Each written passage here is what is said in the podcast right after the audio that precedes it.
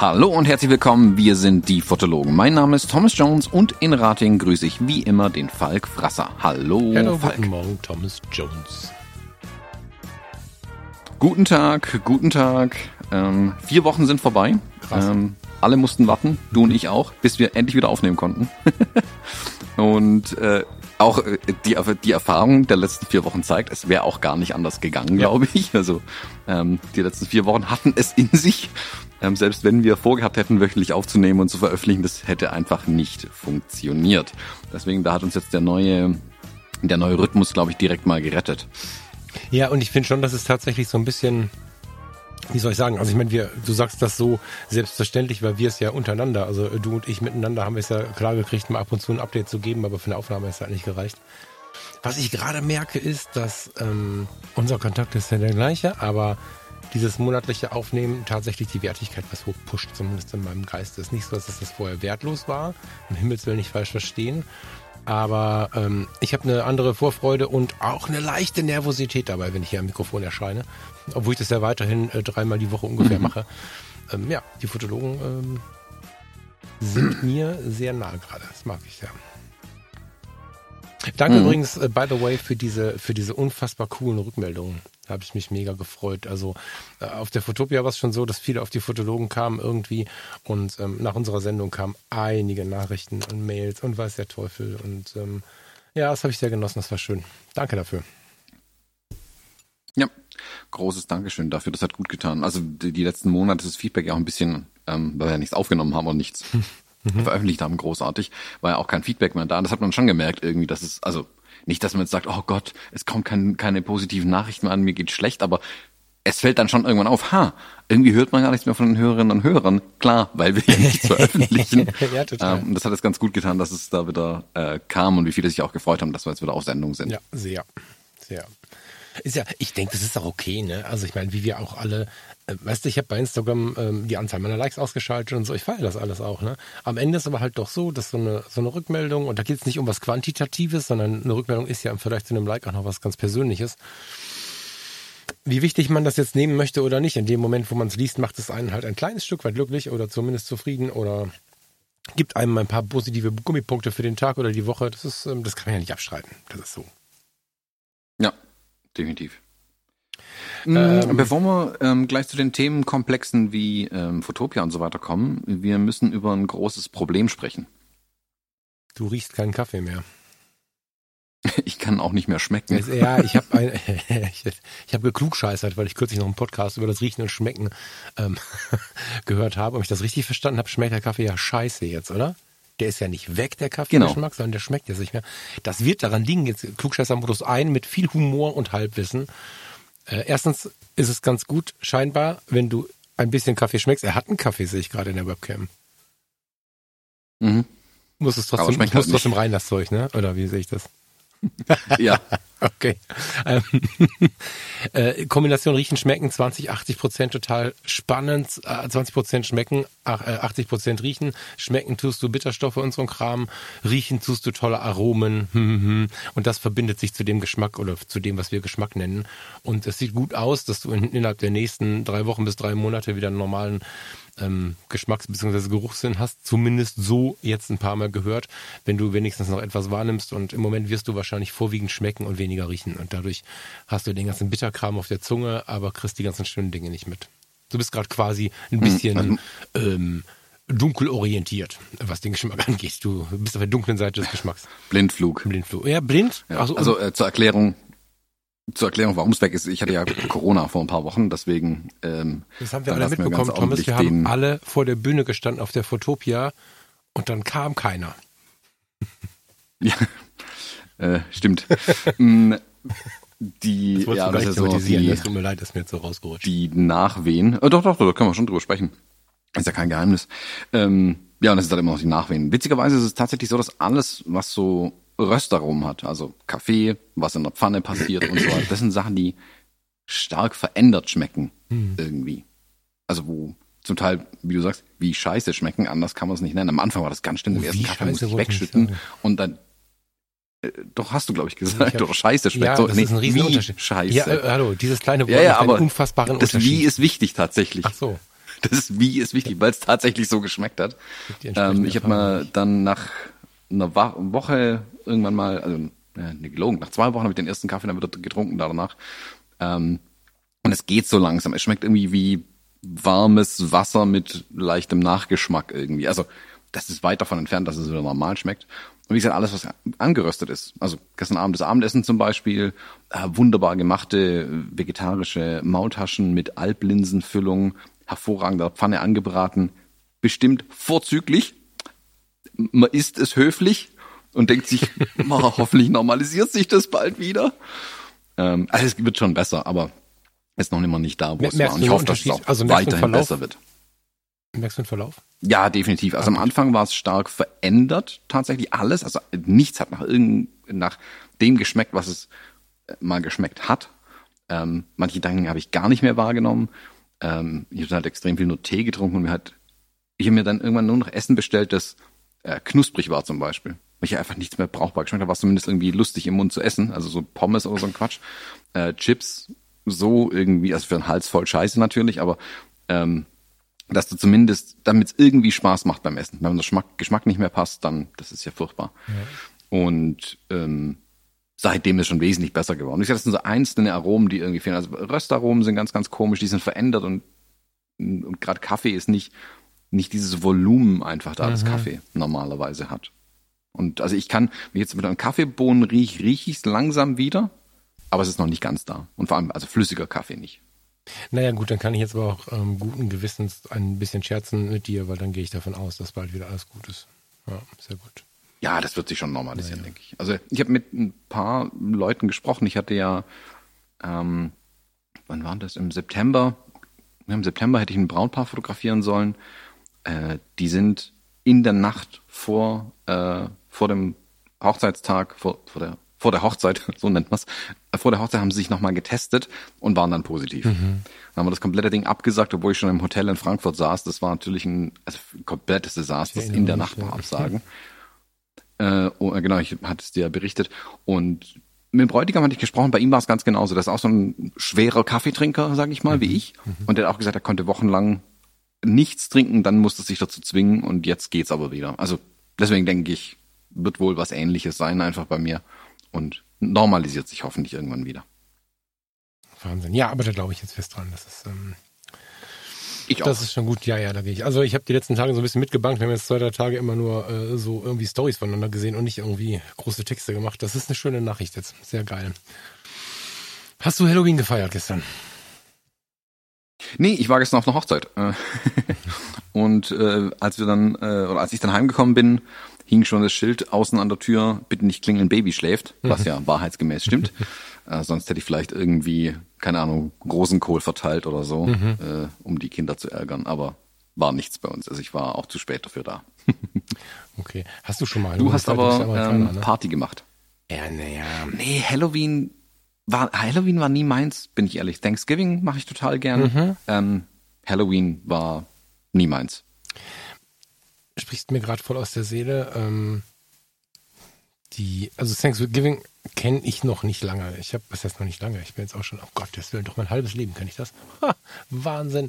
In der Ausbildung ähm, zur Kinderkrankenpflege, also in der Kinderkrankenpflegeausbildung, war einer der Oberärzte äh, Amerikaner und ähm, der sollte Chefarzt werden, hatte irgendeine Beförderung. Ich weiß das nicht mehr genau. Ich war Azubi, da habe ich mich für die Struktur noch nicht so interessiert. Jedenfalls war das feierwürdig, als dass er tatsächlich alle Angestellten der jeweiligen Station, und da war ich als Azubi mit eingeladen, zum Thanksgiving eingeladen hat. Und das war ein ganz, ganz, ganz tolles, was ein Restaurant, was eine Burg mit Catering unfassbar schöne Location mit Kronleuchtern und Kram und so. Es war jetzt natürlich ein sehr edles Thanksgiving, aber es war sehr amerikanisch. Also wir fuhren vor, es war schönerweise auch noch wie in so einem, in so einem amerikanischen Weihnachtsfilm Schnee gefallen und es war viel geschmückt und viel, viel Kerzen und Kram.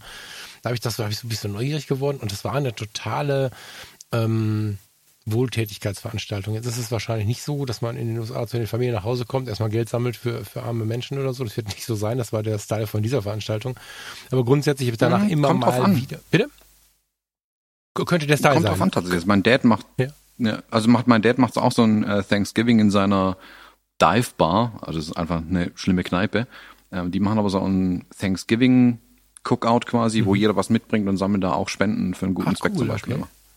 Ja, geil. Ich, also das war halt der Grundstyle, den ich da kennengelernt habe und das war wirklich, wirklich ähm, super schön. So, und seitdem finde ich das im Kleinen auch total nett, wenn jemand sagt, hey, kommt ihr zum Thanksgiving zu uns und so. Dieser Abend hat ähm, hm, irgendwie einen besonderen Reiz. Weißt du, was ich meine? Also der hat so eine besondere, ein Reiz ist jetzt, hm, Hilf mir ich mal. Halt hilf mir mal ein bisschen und stell mir mal deinen Thanksgiving-Abend vor. Also es ist bei mir nämlich extrem stark gefühlsbetont und hat viel mit Wärme, mit Rückschau, mit Zufriedenheit, vor allen Dingen auch mit Dankbarkeit und so zu tun. Ähm, ist das so oder habe ich einen falschen Eindruck?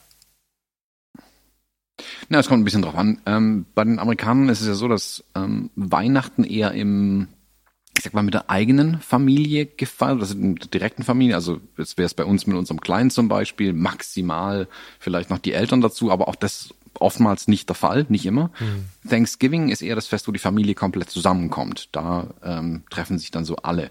Und was sich halt so etabliert hat, ist, wenn man der Generation, die vielleicht nicht mehr unbedingt daheim wohnt, das vielleicht auch nicht mehr heim will, äh, dass man eben Freunde zu sich einlädt mhm. und also diese familiäre Freunde-Kiste irgendwie so verbindet. Und ich mache das seit, keine Ahnung, 10, 15 Jahren, ja, mindestens 15 Jahren schon. Mhm wenn nicht länger, äh, mache ich es halt so, dass ich einfach, also wenn möglich, ja, die letzten Jahre ist es jetzt auch ausgefallen, dass ich einfach äh, zu Thanksgiving ein paar Freunde einlade, immer wieder auch andere äh, und einfach mit denen und die einfach schön bekoche. Also ich, ich mhm. liebe es ja zu kochen und dann mache ich einfach ein großes äh, Thanksgiving-Dinner, ähm, koch was Schönes und dann mhm. kommt man einfach an einem Abend schön zusammen.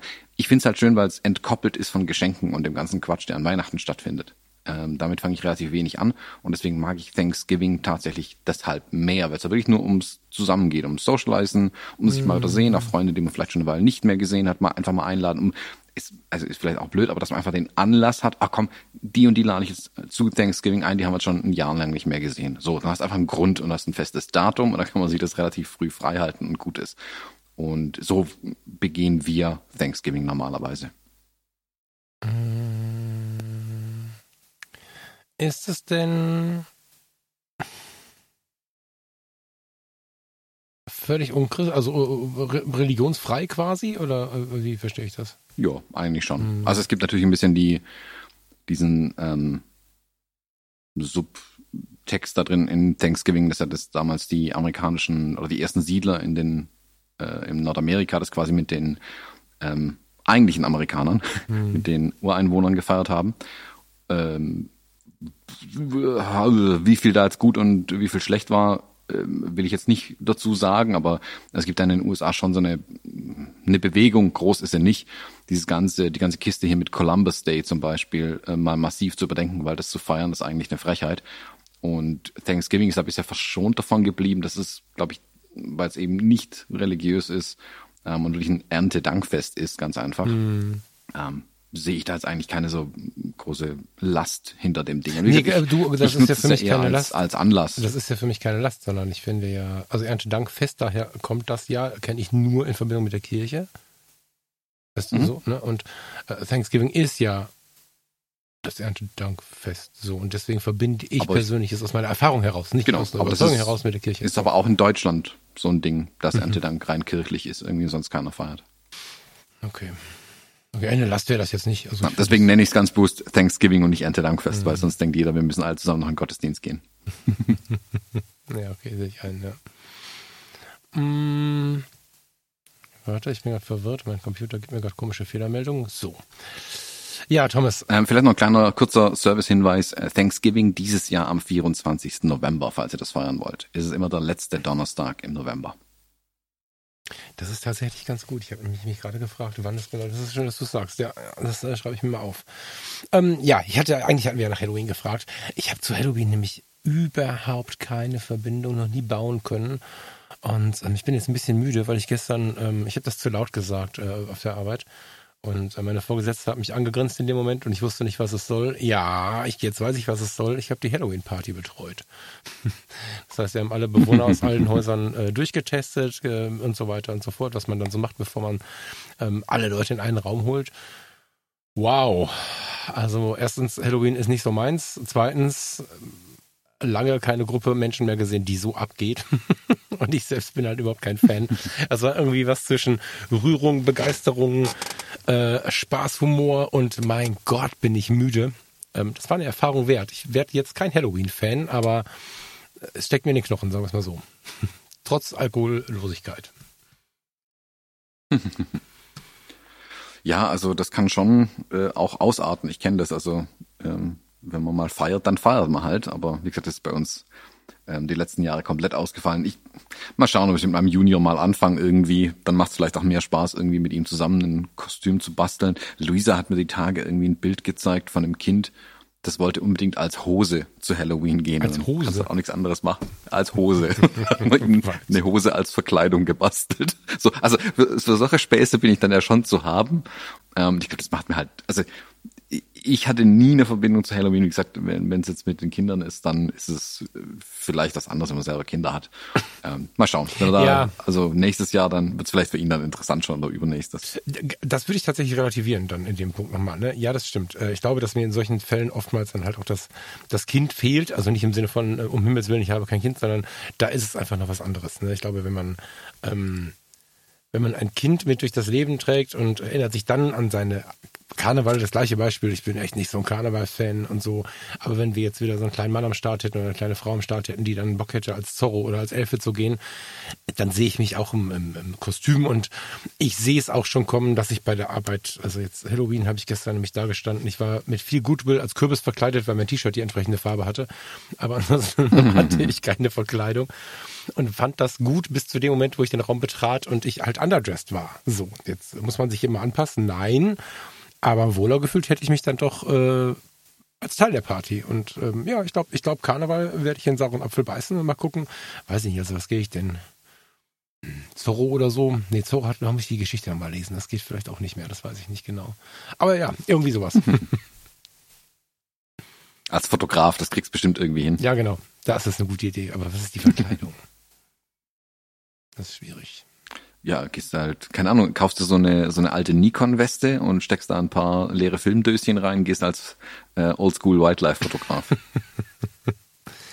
ja, nee, da müssen wir nochmal drüber reden. Also ja, ich habe gelacht, aber da müssen wir nochmal drüber reden. Das äh, mag ich so nicht. Ja, ähm, ich ähm, gucke jetzt so ein bisschen, wir haben ja uns ähm, eine neue Struktur gebaut und die große Kunst dabei ist jetzt noch diese Struktur nicht so sehr mit in die Sendung zu nehmen. ich merke, wie ich auf die Liste gucke. Da müssen wir noch mal überlegen, ob wir diese Liste so, so im Vorfeld, na, mal gucken.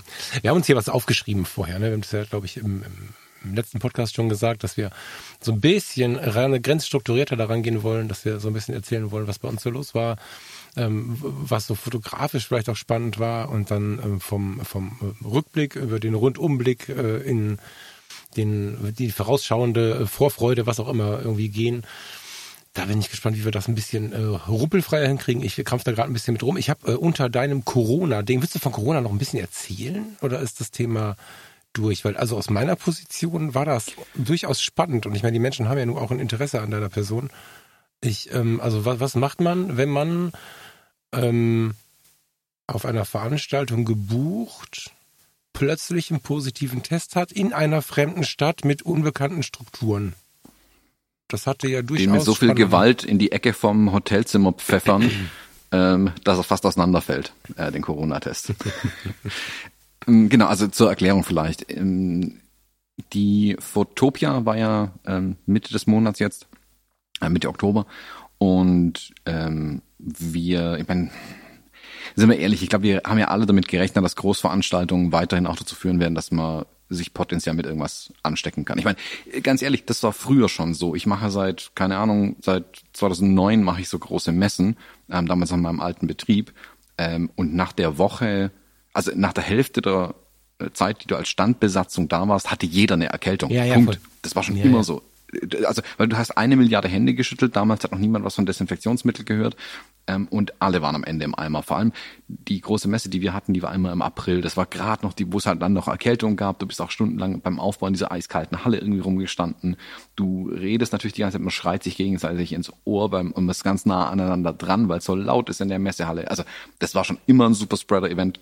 Corona hat es halt dazu geführt, dass du es testen kannst, wenn du ähm, ausfällst. Und ähm, die Kolleginnen und Kollegen, ähm, also ich, ich war ja unter anderem bei Fujifilm auf dem Stand, ich war bei Frank Fischer auf dem Stand ähm, und äh, einfach so ja unterwegs irgendwie. Und für mich gilt ja schon das ganze Jahr, weil ich ja vermehrt Veranstaltungen dieses Jahr wieder gemacht habe, dass ich mich regelmäßig teste und vor allem, wenn wenn ich irgendwo ähm, hingehe, wo ich selber keine Maske trage, dann auf jeden Fall möglichst viel immer testen. Einfach zum Schutz anderer, weil meine meine Kalkulation war halt, war, da ich so viel auf Veranstaltungen war, zwar immer mit Maske, wenn ich fotografiert habe, aber ich mein, irgendwann muss es mich ja eigentlich mal erwischen. Hat's ne, bis jetzt noch nicht, also bis Mitte Oktober nicht. Und ich dachte, okay, vielleicht ist es bei mir einfach asymptomatisch und dann ist es halt natürlich noch viel fataler, wenn ich es dann krieg, nicht merk und alle anderen ansteckt dabei. Mhm. Deswegen testen. So. Also bin ich auch schon, keine Ahnung, glaube mit einer guten Handvoll äh, Tests irgendwie nach Hamburg hochgefahren und äh, bei Fujifilm stand, die hatten auch nochmal Tests besorgt für alle, die man mitnehmen konnte, um sich dann jeden Tag zu testen.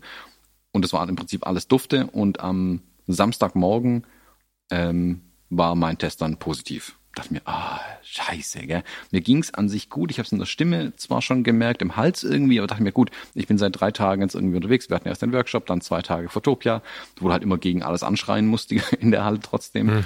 Und das geht natürlich auf die Stimme. Ich dachte mir, ja gut, machst nochmal einen Test. Tests von anderer Marke gemacht, genauso positiv. So, hm. rumgesessen. Ich war an dem Tag etwas später dran, da dachte ich mir, jetzt warte ich mal noch eine Weile und dann irgendwie zwei Stunden später nochmal eingemacht und auch wieder positiv. Und da hat es witzigerweise dann schon so langsam angefangen, dass ich mir dachte, boah, wenn ich so auf meinen Körper höre, wirklich gut geht's mir auch nicht. Mhm. Und ähm, im Verlauf des Tages ging es dann so rapide bergab, ich hätte den Tag auf der Fotopia nicht beenden können. Ich hätte nicht bis 17 Uhr da bleiben können, auf gar keinen Fall. Mhm. Ähm, das ging dann so in so krasse Gliederschmerzen bei mir über, ähm, dass und dass mir die Sehnen einzeln in den Armen wehgetan haben, die zu den Fingern vorführen, das habe ich noch nie erlebt, wirklich. Das war richtig krass. Und da habe ich Bescheid gegeben, dann schon morgens, also ich bin raus ähm, testet euch am besten alle nochmal die nächsten Tage. Äh, nicht, dass ich jetzt schon alle angesteckt habe irgendwie. Und dann war für mich die Fotopia beendet. Ähm, blöd war halt, dass ich natürlich in Hamburg in einem Hotel saß äh, und eigentlich ja vier Tage später auch wieder gehen wollte. Also ich wäre am Dienstag zurückgefahren mhm. eigentlich und da war es dann Samstag.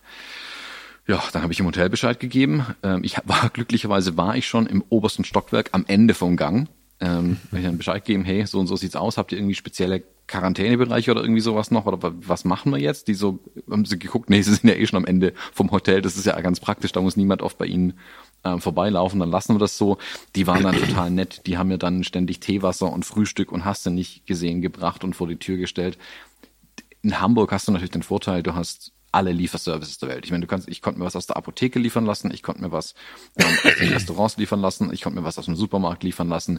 Die von Fujifilm und alle anderen haben natürlich auch angeboten, mir was vorbeizubringen. Ähm, aber ich habe gesagt, das muss jetzt keiner das irgendwie von der Messe hierher und vor uns zurück. Das, wie gesagt, dafür gibt's die Lieferdienste, da bin ich sehr dankbar dafür. Es hat auch tadellos funktioniert. Und ja, dann habe ich mich im Prinzip eingedeckt in Hamburg mit allem Möglichem, hab äh, Ibuprofen wie Smarties gegessen irgendwann, ähm, weil es echt anders nicht mehr ging. Und dann ging es auch echt, also auch Fieber gehabt, nicht mehr pennen können. Das war, also, boah, mir ging's, ich weiß nicht, wann es mir das letzte Mal so scheiße ging. Ähm, vermutlich, wo ich diesen komischen RS-Virus hatte, den ich von meinem Junior aus der Kita mhm. äh, bekommen habe. Da ging es mir auch richtig dreckig.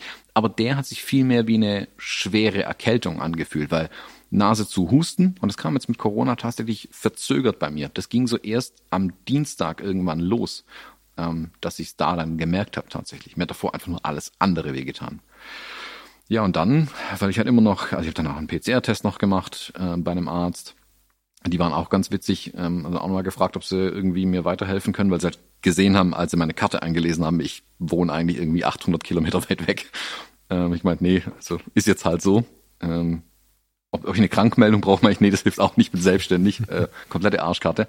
Und dann habe ich das Hotel einfach ein paar Tage lang verlängert, so lange, bis ich halt nicht mehr ansteckend war. Oder bis, bis halt äh, dann die äh, die ähm, Quarantänezeit vorbei war und ich dann irgendwann wieder heim konnte. Und dann selbst dann habe ich mich noch mal ein paar Tage extra isoliert, weil natürlich meine Frau und mein Junior nicht direkt anstecken wollte. Also einfach zur Sicherheit noch mal ein paar Tage rangehängt, ähm, dass ich dann insgesamt äh, ab da, wo ich's getestet habe, elf Tage, zwölf Tage dann genau genommen, ähm, mich quasi isoliert hatte. Wahnsinn. Ich ähm, Ja. habe ja ein sehr positives Bild von den Hamburgern. Mhm. Habe ich übrigens auf der Messe ganz oft gehört von, äh, von, von Besuchern. Das fand ich ganz spannend. Also ich hatte ja, wir hatten ja so ein kleines Meetup mit dem Freundeskreis von Fotografie tut gut. Ne? Da haben wir so eine kleine Community gebaut und das ist so ein kleiner Freundesclub. Also wir sind äh, nicht ganz dreistellig und ähm, haben da so eine Zeit für uns und so. Und natürlich waren da auch einige, die zur Messe kommen wollten. Es waren da auch einige ausgefallen, übrigens auch äh, aus den gleichen Gründen. Ähm, aber wir waren irgendwie 17, 18, sowas, die wir dann ähm, uns insgesamt über den Tag so getroffen haben, über den Freundeskreis. Hörer waren noch ein paar mehr dabei natürlich. Naja, und da waren dann nachher natürlich auch etwas intensivere Gespräche drin. Da sind wir dann am Abend noch was essen gegangen, also draußen auch, ne? Aber wir waren was essen noch auf so einer netten Terrasse und so. Und äh, da haben mir extrem viele Leute erzählt, wie begeistert sie von dieser selbstverständlichen Höflichkeit äh, vieler Hamburger sind dass sie das also so ein bisschen überdurchschnittlich wahrgenommen haben. Das hat mich gefreut, weil das auch meine Wahrnehmung ist. Immer, wenn ich da bin, warum auch immer. Mm, Und als du so erzählt hast, wie sie dich aus dem Hotel versorgen und so, das fand ich schon sehr schön. Das hat mich wirklich, wirklich gefreut. Das finde ich jetzt nicht unbedingt selbstverständlich. Ich meine, klar, sie haben dich an der Hacken. Sie können dich ja auch nicht rausschmeißen, das ist logisch. Aber dennoch ähm, habe ich das als sehr, sehr warm empfunden, was du da so erzählt hast.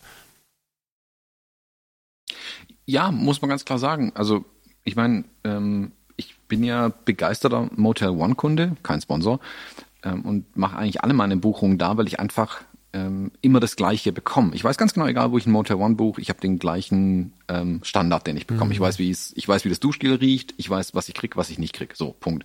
Blöd war da jetzt zum Beispiel in Motel One hast du keine Wasserkocher auf dem Zimmer.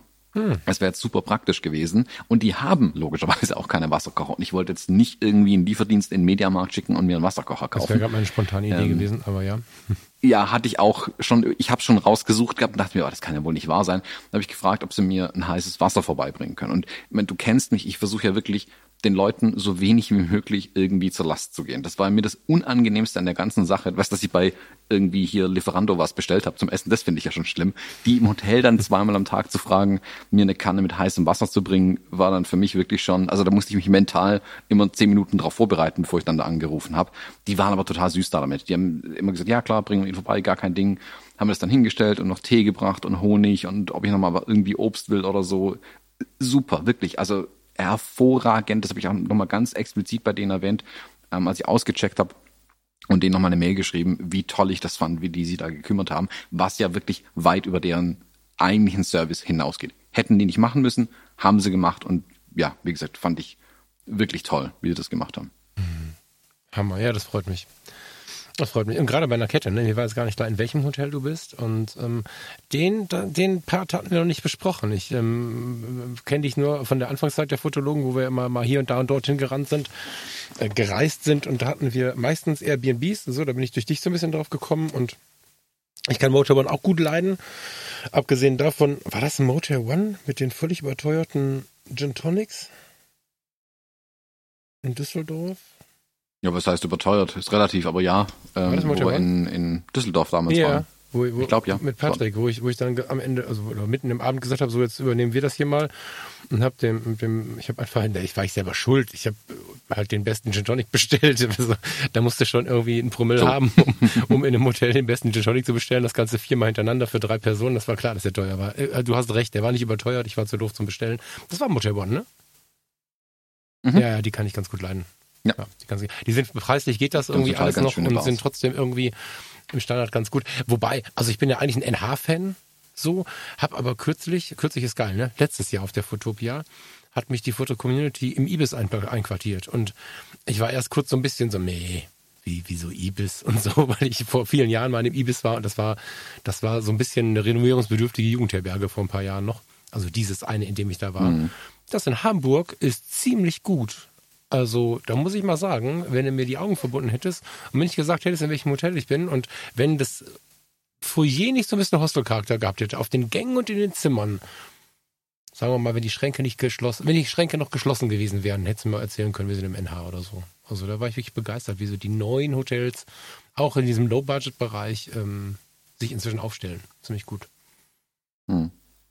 Und das ist ja mein Problem, ich zum Beispiel nicht bei Ibis buch, weil ich nie weiß, was ich bekomme. Mhm. Weil zum Teil bist dann vielleicht in einem, in einem, in, einer, in einem Stockwerk, das noch nicht renoviert ist oder so, mhm. da habe ich schon alles Mögliche erlebt. Ich war so viel auf Geschäftsreisen unterwegs und in meiner alten Firma damals haben auch oft Ibis gebucht.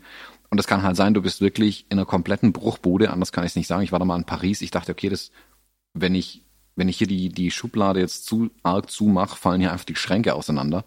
Ähm, Du kannst aber auch einen nagelneuen Ibis sein, das hat einen super Standard. Das ist der Vorteil bei Motel One, das ist überall gleich. Klar, mhm. das sind unterschiedliche Baujahre, aber die halten die im Prinzip immer auf dem gleichen Standard alle. Ach, spannend. Und okay. das weiß ich sehr zu schätzen. Ist für mich halt völlig sorgenfrei. Ich weiß genau, was ich bekomme. Ich weiß, wann ich auschecken muss, ich weiß, wann ich einchecken kann, ähm, wie ich die Karte abgebe. Also ich, die, ich kenne die Abläufe bei denen und das ist einfach eine feine Sache. Mhm. Ja, das sehe ich ein. Ja, voll gut. Corona in Hamburg. Krass. Ja, ich habe mich da auch infiziert. Ich weiß nicht, ob wir da noch ein bisschen reingehen wollen, das Thema. Also in Hamburg mit? habe ich mich infiziert. Ja, mit, mit, mit mal wieder ein weiteres Mal mit diesem analogen Virus. Also ich habe ja vor Hamburg schon so ein bisschen wieder gespürt, was da kommt. Ähm, einfach aus dem Grund, weil ich mich ein bisschen mit dem Line-Up und so beschäftigt habe und mir dann dort dieser neue Hamburger, tja, was sagt man denn? Ist das so ein Inladen, ne? Jeder rennt gerade hin, glaube ich. Äh, Chrome ist mir da über den Weg gelaufen ähm, Crow mit K geschrieben und ähm, also in dieser Recherche vorher schon. Da war ich schon sehr, sehr begeistert, obwohl es ein noch regionales Geschäft ist, welches jetzt gar nicht so groß versendet und so. Ich habe ähm, mal angerufen, nee, eine Mail habe ich geschrieben mit der Bitte um, um Filmentwicklung und so. Nee, sorry, erstmal unsere Hamburger Kunden und vielleicht irgendwann, aber wir wollen es gut machen und so. Also auch irgendwie so ganz, ganz vernünftig und gleichermaßen leidenschaftlich für den Kunden und für die Fotografie. Geiler Laden und ähm, darauf habe ich mich schon gefreut, so sehr, dass ich nur die Kontakts mitgenommen habe. Ich bin ohne digitale Kamera nach Hamburg gefahren. Das hätte mir vor zehn Jahren mal erzählen sollen, dass ich zu einer äh, Messe fahre, wo ich ganz viele bekannte oder auch neue Leute treffen werde und habe keine Digitalkamera dabei. Das ähm, war besonders und dann hat ähm, das mischt sich jetzt wahrscheinlich ein bisschen mit diesem mit diesem Fotopia Rückblick. Vielleicht können wir den da direkt dann anschließen irgendwie, äh, den wir noch versprochen haben in der letzten Sendung ich habe halt die Fotopia betreten und ähm, einer der ersten Gänge ähm, führte mich vor die Tür von Chromeland. geiler, geiler Name übrigens auch. Also Chrome fand ich zumindest. Ne? Also Chrome mit K ist ja schon irgendwie cool. Und dann Chromeland in so, Thomas, was ist das für eine Zeit? Das 60er Jahre, diese Glühbirnen wie auf dem Jahrmarkt, die dann Worte ergeben? Ist ja kein ja, Neon. Ich glaube, ja, da würde ich es einordnen irgendwie. Ja, irgendwie, also wie Chromeland halt, wie auch Freizeitpark oder Kirmes oder so. Und es stand halt so gebogen über, über dem Tor, durch das man quasi Einlass fand, äh, Chromeland und äh, da stand eine Cambulenz, also eine Kameraambulanz, ein alter Krankenwagen, der umgebaut war zu einem Kamerareparaturdienst für analoge Kameras mit ganz tollen optischen Geräten auch. Ich kam zur Theke, sie hatten, so wie ich das verstanden habe, die Theke ausgebaut aus ihrem Hamburger Laden und da wieder hingestellt. Die ist irgendwie auch aus denen, weiß ich auch nicht, die ist bestimmt 50, 80, keine Ahnung, die muss uralt sein, aus Holz. Da fand ich einfach hunderte von Filmen. Ich habe mich direkt bedient, also eingekauft und ähm, bin, also spätestens Hamburg war, war wirklich klar, okay, es manifestieren sich jetzt mit dem, mit dem Abgeben der, der, der, der meisten professionellen Züge der Fotografie. Also ich meine mit professionell jetzt, dass ich so gut wie keine Aufträge mehr mache, manifestieren sich gerade so meine Liebesbereiche der Fotografie. Also neben dem ganzen Alltags- und Kontemplativkram habe ich ja in den letzten Monaten sehr viel lange Brennweiten, Tiere und so gemacht. Und es manifestiert sich daneben gerade sehr das Analoge. Finde es total schön, dass es immer weiter hypt. Ich habe jetzt gerade die aktuelle Fotoklassik nochmal in der Hand gehabt. Da feiern sie das zehnjährige Bestehen. Und ich kann mich gut erinnern an die ersten Ausgaben äh, von Fotoklassik, dass es endlich wieder ein Magazin gab für analoge Fotografie. Und da habe ich schon gehofft, okay, noch mehr, noch mehr, wir brauchen mehr Bewegung. Und ähm, ja, wir kommen im Laufe der Sendung auf immer mehr Dinge äh, gleich noch, die ähm, analog gerade passieren. Und äh, ja, Chromeland hat mich wirklich fertig gemacht. Ich bin ähm, danach, ähm, also am, am Sonntag, habe ich mich mit Steffen getroffen, mit Steffen und Caro im Hafen. Wir haben einen ganz tollen ähm, Vormittag verbracht und danach habe ich mir aber ganz dringend nochmal Zeit genommen, um mit der Analogen durch den Hafen zu streifen. Und das war einfach ganz geschmiert, ausgedrückt, unfassbar schön, mal wieder mit einer analogen Kamera da rumzulaufen, weil es die Fotografie verändert.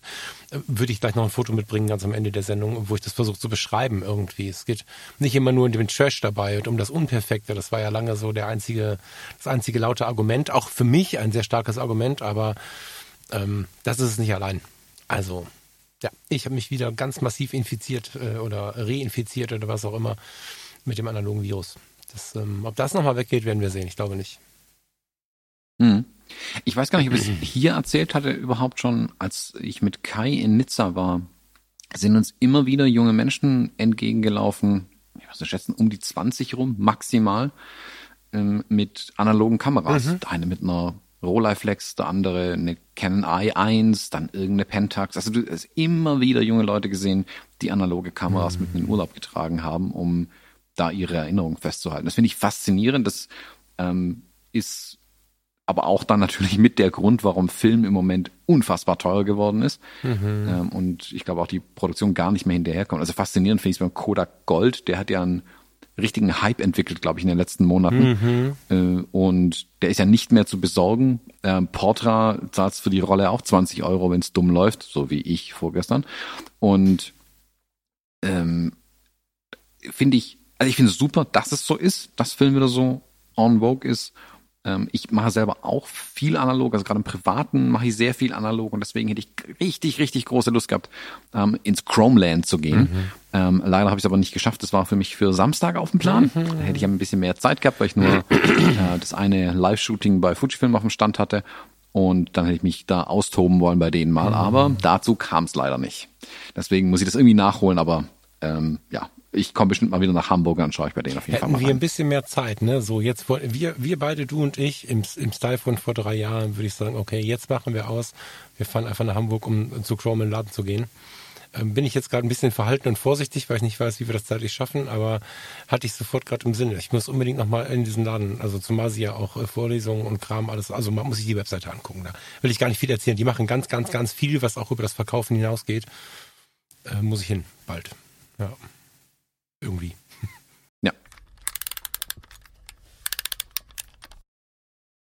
Hm, aber bleiben wir vielleicht mal bei der ähm, Fotopia direkt. Gerne. Ähm, sollen wir mal so unseren Rückblick machen auf die Fotopia, was so unsere Highlights waren, was die ähm, Lowlights waren, wenn es welche gab. Also für mich meine Corona-Infektion sicherlich. da auch die Fotopia nichts dafür. Also das muss man vielleicht auch dazu sagen. Ähm, glücklicherweise, ich weiß nicht, wie wir das geschafft haben. Ich war mit den ganzen Kolleginnen und Kollegen von Fujifilm, die anderen Ex-Photographer und so, die waren am Freitagabend noch zusammen essen in einem mega kleinen Restaurant und haben uns da gegenseitig angeschrien in dem Laden, weil laut. Niemand von denen hat sich infiziert. Ja, ist super.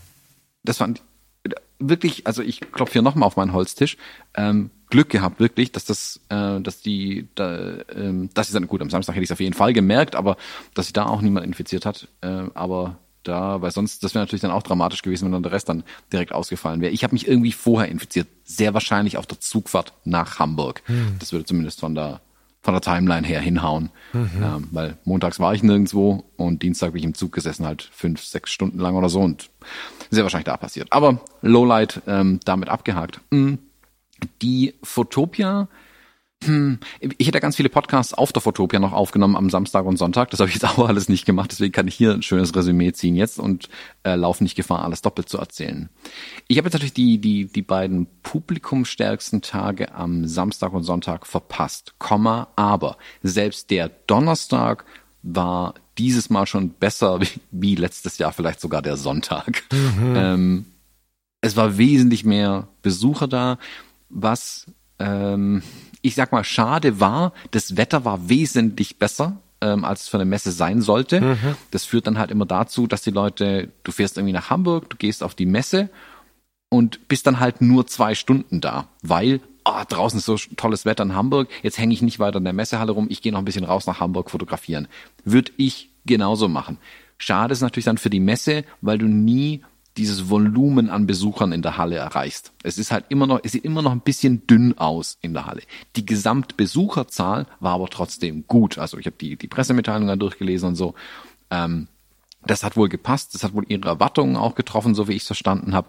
Es waren halt nie genug gleichzeitig da. Das ist natürlich schade, weil du nie diesen ja, dieses Volumen einfach an Besuchern hast. Stellenweise war wirklich viel los. Mhm. Das, ähm, also ich war total fasziniert. Daran habe ich es auch selber gemerkt, dass doch viele da sind, wenn die Leute mal stehen bleiben. Also das war so ein ständiger Fluss ja in der Halle. Alle sind ja immer so ein bisschen im Kreis gelaufen die ganze Zeit, also wie man es auf Messen halt macht. Und als ich die Live-Shoots beim am Fujifilm-Stand gemacht habe, Ähm, du fängst an, dann stehen da irgendwie zwei, die halt wussten, wann es losgeht. Danke, dass ihr schon da wart. Die ersten, die stehen bleiben, sind die wichtigsten. Und dann bleiben lauter Leute kleben irgendwie. Die bleiben dann im Gang stehen, ein paar setzen sich dann doch, kommen näher her und dann fotografierst du da vorne irgendwie, drehst dich um, oh, plötzlich stehen 30 Leute hinter dir und hast gar nicht gemerkt, dass so viele stehen geblieben sind. Mhm. Dann machst du ein bisschen weiter, dann hast du wieder neue Gesichter dabei. Ähm, aber insgesamt hast du da gemerkt, okay, es sind schon Leute da, du musst sie halt nur kurz sammeln tatsächlich. Mhm. Das fand ich super, dass die Besucherzahl jetzt auf jeden Fall ähm, eher dahin geht, wo die Fotopias auch haben wollen. Ich glaube, die, die Richtung ähm, was das rein benennen, was das rein finanzielle angeht. Es waren alle wichtigen Aussteller da, es waren genug Besucher da. Äh, ich kenne die genauen Zahlen nicht, also was finanziell dahinter steckt, aber für mich ist die Richtung klar. Das ist ein, ähm, ein Konzept, das funktioniert, mhm. nicht funktionieren kann, das habe ich letztes Jahr gesagt, aber es ist ein Konzept, das meiner Meinung nach funktioniert und auch ähm, sich etab weiter etablieren kann äh, in Deutschland als das große Fotofestival mit diesem Messecharakter, wo eben wirklich alle Aussteller auch große Stände hinstellen und nicht irgendwie äh, einen kleinen Tisch mit einem Samttuch und da zwei Kameras drauflegen, sondern auch wirklich Geld in die Hand nehmen, äh, um einen großen Stand, ein großes eigenes Programm ja auch dann ähm, zu bieten. Äh, was ich mit Fujifilm gesprochen habe, die waren auch begeistert, ähm, was lief, was am Stand los war. Ähm, während einer Messe lernst natürlich immer ein bisschen dazu, was man hätte anders machen können. Aber das ist ja das Schöne daran, es kommt ja auf jeden Fall nächstes Jahr wieder und dann äh, kann man genau da ansetzen. Ich fand. Hm, ich glaube. Entschuldigung. Ja. Nee, sorry. Also vielleicht mein persönliches Highlight ähm, auf der Messe, dann habe ich es, glaube ich, im Großen und Ganzen noch abgehakt. Also A, ich konnte keine zwei Meter laufen, ohne angesprochen zu werden. Das war auch anders als letztes Jahr. Also irgendwas habe ich im, im, letzten Jahr richtig gemacht. Man erkennt mich wohl noch mehr. Ähm, das fand ich super. Äh, das hat richtig viel Spaß gemacht, auch mit den ganzen Leuten ins, ins Gespräch zu kommen, weil natürlich auch mehr da waren, konnte es nicht so weit laufen oder konnte ich nicht so weit laufen, ohne erkannt zu werden. Äh, an dem Freitagmorgen habe ich irgendwie versucht, schnell nochmal meine Präsentation durchzugehen, mein, meine, mein, ähm, äh, mein Vortrag, den ich dann gehalten habe. Äh, das war zum Scheitern verurteilt. Ich saß erst in dieser Live-Shoot-Ecke, da musste ich dann irgendwann weggehen. Dann habe ich mich in diesen kleinen äh, Catering-Bereich von Fujifilm rein verkrümelt und da ins letzte Eck mit dem Rücken zum Gang gesetzt, weil ich sonst einfach immer wieder jemand vorbeikommen und Hallo sagen wollte.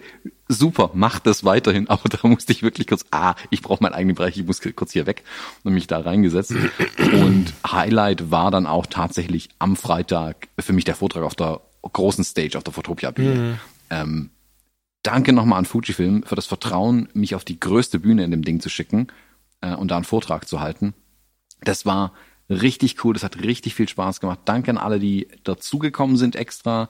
Äh, danke an alle, die einfach sitzen geblieben sind auch. Also das ist ja immer so, du siehst ja, du bist am Vortrag vorher da, lässt dein Mikrofon ähm, verkabeln und so weiter. Und dann siehst du das und denkst dir, oh, wenn die jetzt alle aufstehen und gehen, dann wird es eine komplette nasse Nummer, weil das so eng getaktet ist. Bis die alle aufgestanden und gegangen sind, ist der ich fange schon an und dann laufen immer noch Menschen weg und das ist halt super frustrierend dann direkt. Mhm. Es war aber genau andersrum. Im Prinzip sind fast alle sitzen geblieben und es kam dann immer noch mehr dazu und als ich dann ähm, runtergeschaut habe, war richtig viel los äh, und das hat auf jeden Fall ähm, gut getan, das auch da wieder zu sehen, wie bei den Live-Shoots. Ich meine, ich mache solche Sachen auch, wenn niemand da ist. Ich war vor ein paar Wochen auf einer Händlermesse, ähm, da war der zweite Vortrag, da saßen in einem Auditorium, das war, wie viele Sitzplätze waren da? 200 wird nicht reichen. Da waren 13 Leute da, ich habe es durchgezählt. Mhm. Und ich mache den Vortrag auch für 13 Leute. Ich habe da überhaupt keinen Stress. In meinen Bands früher, wir haben auch Zeiten gehabt, wo wir in irgendeinem Jugendhaus für die anderen Bands gespielt haben und das Personal vom Jugendhaus einfach niemand kam. Und wir haben immer gesagt, das ist zwar schade, aber hey, wir sind samstags draußen, wir können Bier trinken, unsere Musik machen und Spaß haben und wir sehen die anderen äh, Bands mal wieder. Auch super. Dann proben wir halt woanders. Und genauso sehe ich es mit den Vorträgen auch. Das ist dann eine Chance, deinen Vortrag vielleicht anzupassen und zu verändern. Ähm, wenn du ihn vor kaum Leuten gibst, da kannst du ein bisschen mutiger sein. Ähm, auf der Fotopia war es aber eben nicht der Fall. Das war gut voll, da war richtig was los äh, und es hat ähm, ja richtig viel Spaß gemacht. Der Vortrag hat genauso funktioniert, also aus meiner Sicht, wie ich ihn mir vorgestellt habe. Da war ja mal ein bisschen was anderes. Ich habe da ähm, Show-Einlagen gemacht, also nicht so viel, wie ihr jetzt vielleicht denkt. Dafür bin ich auch nicht akrobatisch genug. Aber ich habe ein bisschen anders aufgebaut und habe eben gar nicht über Kameras und Technik und sonstigen Quatsch gesprochen, ähm, sondern wirklich um über Fotografie und Storytelling selbst, was in Bildern wichtig ist, was ran muss, damit Bilder betrachtet werden. Ähm, und es kam, glaube ich, also zumindest Feedback, was bei mir bisher ankam, wohl auch ganz gut an. Was ein ganz schöner Umstand war, dass, jetzt weiß ich nicht mehr, die Fotografin, die nach mir gekommen wäre, die ist ausgefallen, die konnte nicht kommen zu ihrem Vortrag. Und dann habe ich unerwartet mehr Zeit bekommen. Ähm, mein Vortrag war auf 25 Minuten angelegt und dann kam die Moderatorin irgendwann ähm, auf die Bühne und ich schon mein Zeug krallen wollen und gehen, äh, schnell weg, bevor der nächste kommt oder die nächste kommt. Und meinte, nee, nee, wir haben noch Zeit für eine Fragerunde.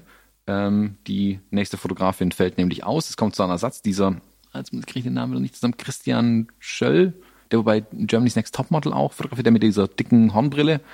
Ähm, Schuller. Etwas älterer Herr schon. Schuller? Schuller, genau, Schuller, so heißt er. Älterer, ja. Ist gar nicht so im Sinn. Ja, der ist älter wie ich zumindest. Zwei Jahre.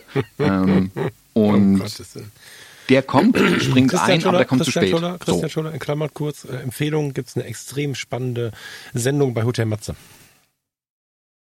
Mhm. Klammer zu. Hm, Kenn ich nicht, muss ich mal reinhören. Ja. Hm, Auf jeden Fall.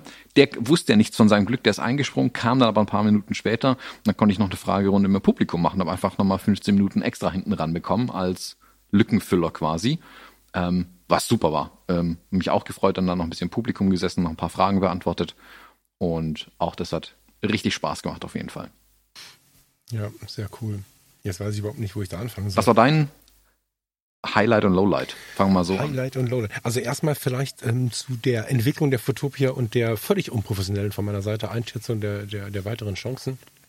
Ich habe ja im letzten Jahr schon gesagt, okay, krass, war keiner da. Also wir fanden ja wirklich, alle, die da waren, hatten einen Podcast, einen YouTube-Kanal oder was auch immer. Und die fünf Besucher, die dabei waren, das ist jetzt völlig überspitzt, aber manchmal ergab sich das Bild so, liefen durch die Halle und hatten fast Schleuder Schleudertrauma vom Gucken, weil sie halt jeden irgendwo aus den Medien kannten. Aber Besucher waren halt relativ wenige da. So, aber dadurch, nein, nicht dadurch. Grundsätzlich war das äh, nach außen tragen der Inhalte sehr massiv letztes Jahr. Und ich habe im letzten Jahr nachher schon extrem viele Nachrichten und Kommentare bei Insta und Co. gesehen, wo sie sagt, nee, wow, das muss ich mir im nächsten Jahr angucken. Und ich habe dieses Jahr sehr viele Leute getroffen, die gesagt haben, also ich habe das im letzten Jahr online gesehen, habe mich so geärgert, ich muss das jetzt machen. Und das ging jetzt dieses Jahr äh, wieder so los oder weiter, dass ganz viele Leute sagten, wow, das muss ja besonders gewesen sein. Und ich habe keinen Grump gelesen oder gehört. Ja, ich meine, jetzt bin ich darauf auch nicht fokussiert. Vielleicht ist das auch eine Frage der Blase. Aber ich habe nichts gehört oder gelesen, was sich irgendwie oder wo sich Menschen beschwert hätten, dass die Fotopia in irgendeiner Art und Weise doof gewesen wäre. Und ähm, ja, das äh, finde ich, finde ich äh, bemerkenswert, dieses Offline-Konzept so online zu sharen. Das war wirklich eine gute Sache, dass sie da so massiv rangegangen sind, das Ganze nach außen zu tragen. Ja. Hm. Ich glaube, da ist diese frische Neuausrichtung halt wirklich die Chance für die Fotopia, die sie auch gut nutzen. Tatsächlich Absolut. im Gegensatz zur Fotokina, die da halt angestaubt war und in bestehenden Mustern vielleicht einfach festhing zum Teil. Das macht die Fotopia besser. Ähm, die Fotopia hat auch noch viel Potenzial, was wir verbessern müssen. Aber dass man drüber redet, war definitiv da und dieses ähm, Missing Out letztes Jahr war ganz, ganz laut, weil wir ja auch drüber gesprochen haben, wir waren begeistert davon. Ähm, und viele haben genau das berichtet, was du gerade gesagt hast, wenn sie mit mir gesprochen haben. Ah, letztes Jahr habe ich nur gesehen, dass alle so begeistert waren. Und dieses Jahr bin ich jetzt extra dafür nach Hamburg gekommen. Ähm, das ist natürlich super. Also waren ganz viele aus ganz Deutschland da. Ähm, einer, aus der Schweiz habe ich jemanden getroffen, der extra ganz da hochgefahren ist. Ähm, richtig cool. Also das hat mich richtig gefreut, dass Ja. dieses mh, wie nennen wir es, Leuchtturm, das passt da vielleicht hin, Ja. diesen Leuchtturm, den sie letztes Jahr platziert haben mit der Fotopia, zu sagen, wir sind hier, wir machen was und ja, es wird kein Mensch kommen, ähm, aber redet bitte drüber, Ja. dass das so gut funktioniert Richtig, hat dieses Jahr. Dass eben das Negativ-Feedback beim letzten Jahr derer, die da war, da waren, war, ähm, ah, Aussteller X und Y haben gefehlt zum Beispiel. Hm. Äh, und jetzt dieses Jahr waren ja im Prinzip alle Großen da. Also es gab ganz wenige, die noch gefehlt haben. Hm. Und das zeigt ja, dass es wohl ankam und auch vielleicht da die Aussteller gesagt haben, ah, wären wir nur dabei gewesen letztes Jahr. Ja, voll. Ja, voll. Ich fand es auch spannend, also so einzelne Ideen, zum Beispiel jetzt hier den Fotopodcast mit einem eigenen Studio dahin zu setzen. Ähm, ich überlege die ganze Zeit, wie ich das formulieren soll. Der war super, ich, ja. Bitte? Der war super. Ich bin an dem Container erst vorbeigelaufen. Ich dachte, das wäre einfach nur eine große Vitrine, die sie da hingestellt haben oder ein Terrarium, wo sie Leguane dann irgendwas machen lassen. Ja. Weil er nicht beleuchtet war. Ich bin zum Frank Fischer gerannt, habe nur diesen, ja, diesen Glaswürfel gesehen. Und äh, die hatten so einen richtigen Aufnahmecontainer quasi komplett Studio, mit ja, Road Equipment voll gesponsert. Das sah richtig, richtig cool aus. Also da war ich echt ein bisschen neidisch und dachte mir, ich muss vielleicht mein Setup hier im Studio noch mal ein bisschen verbessern. Ja, das war schon geil, ne? Ähm, habt, ich überlege die ganze Zeit, wie ich das formulieren soll, weil ich möchte um Himmels Willen natürlich jetzt nichts. Ähm, alter Schwede. Ähm, also, ich habe ein paar Mal gehört und auch so ein bisschen gedacht, ein bisschen mehr Vielfalt wäre natürlich ganz geil gewesen weil jeder Podcast so ein bisschen ja seine Zielgruppe anspricht. Also wir sprechen eine andere Zielgruppe an als der Fotopodcast.de. Wahrscheinlich überschneidet sich da viel, aber am Ende sind es immer Nuancen und Persönlichkeitsunterschiede und so, die hier eine Gruppe haben und da eine Gruppe haben und man hat so seine Hörer und Hörerinnen und so. Und ähm, sie haben wahrscheinlich viel Überschneidung zum Kai bei Gate 7 und dennoch wird es die einen geben, die mehr hier hören und die anderen, die mehr dort hören und so. Und so ist es ja in der, in der so extrem breiten Podcast-Landschaft auch. Und ich habe einige gehört, die das, also nein, alle haben es abgefeiert, auch das Fotopodcast da war, also gar keine Kritik an Fotopodcast. Aber da das ja eine Nummer war, die äh, auch viel von Seiten der Messe ausging oder zumindest ähm, die Unterstützung und so ging ja von der Messe in breiter Ebene aus, äh, kam dann so, ja, aber warum denn kein Podcast-Container, wo dann, keine Ahnung, am Samstagmorgen die Fotologen, am Samstagmittag äh, geht sieben, äh, dann, äh, keine, also wo man dann einfach so durch die, durch die Podcast-Landschaft reitet damit.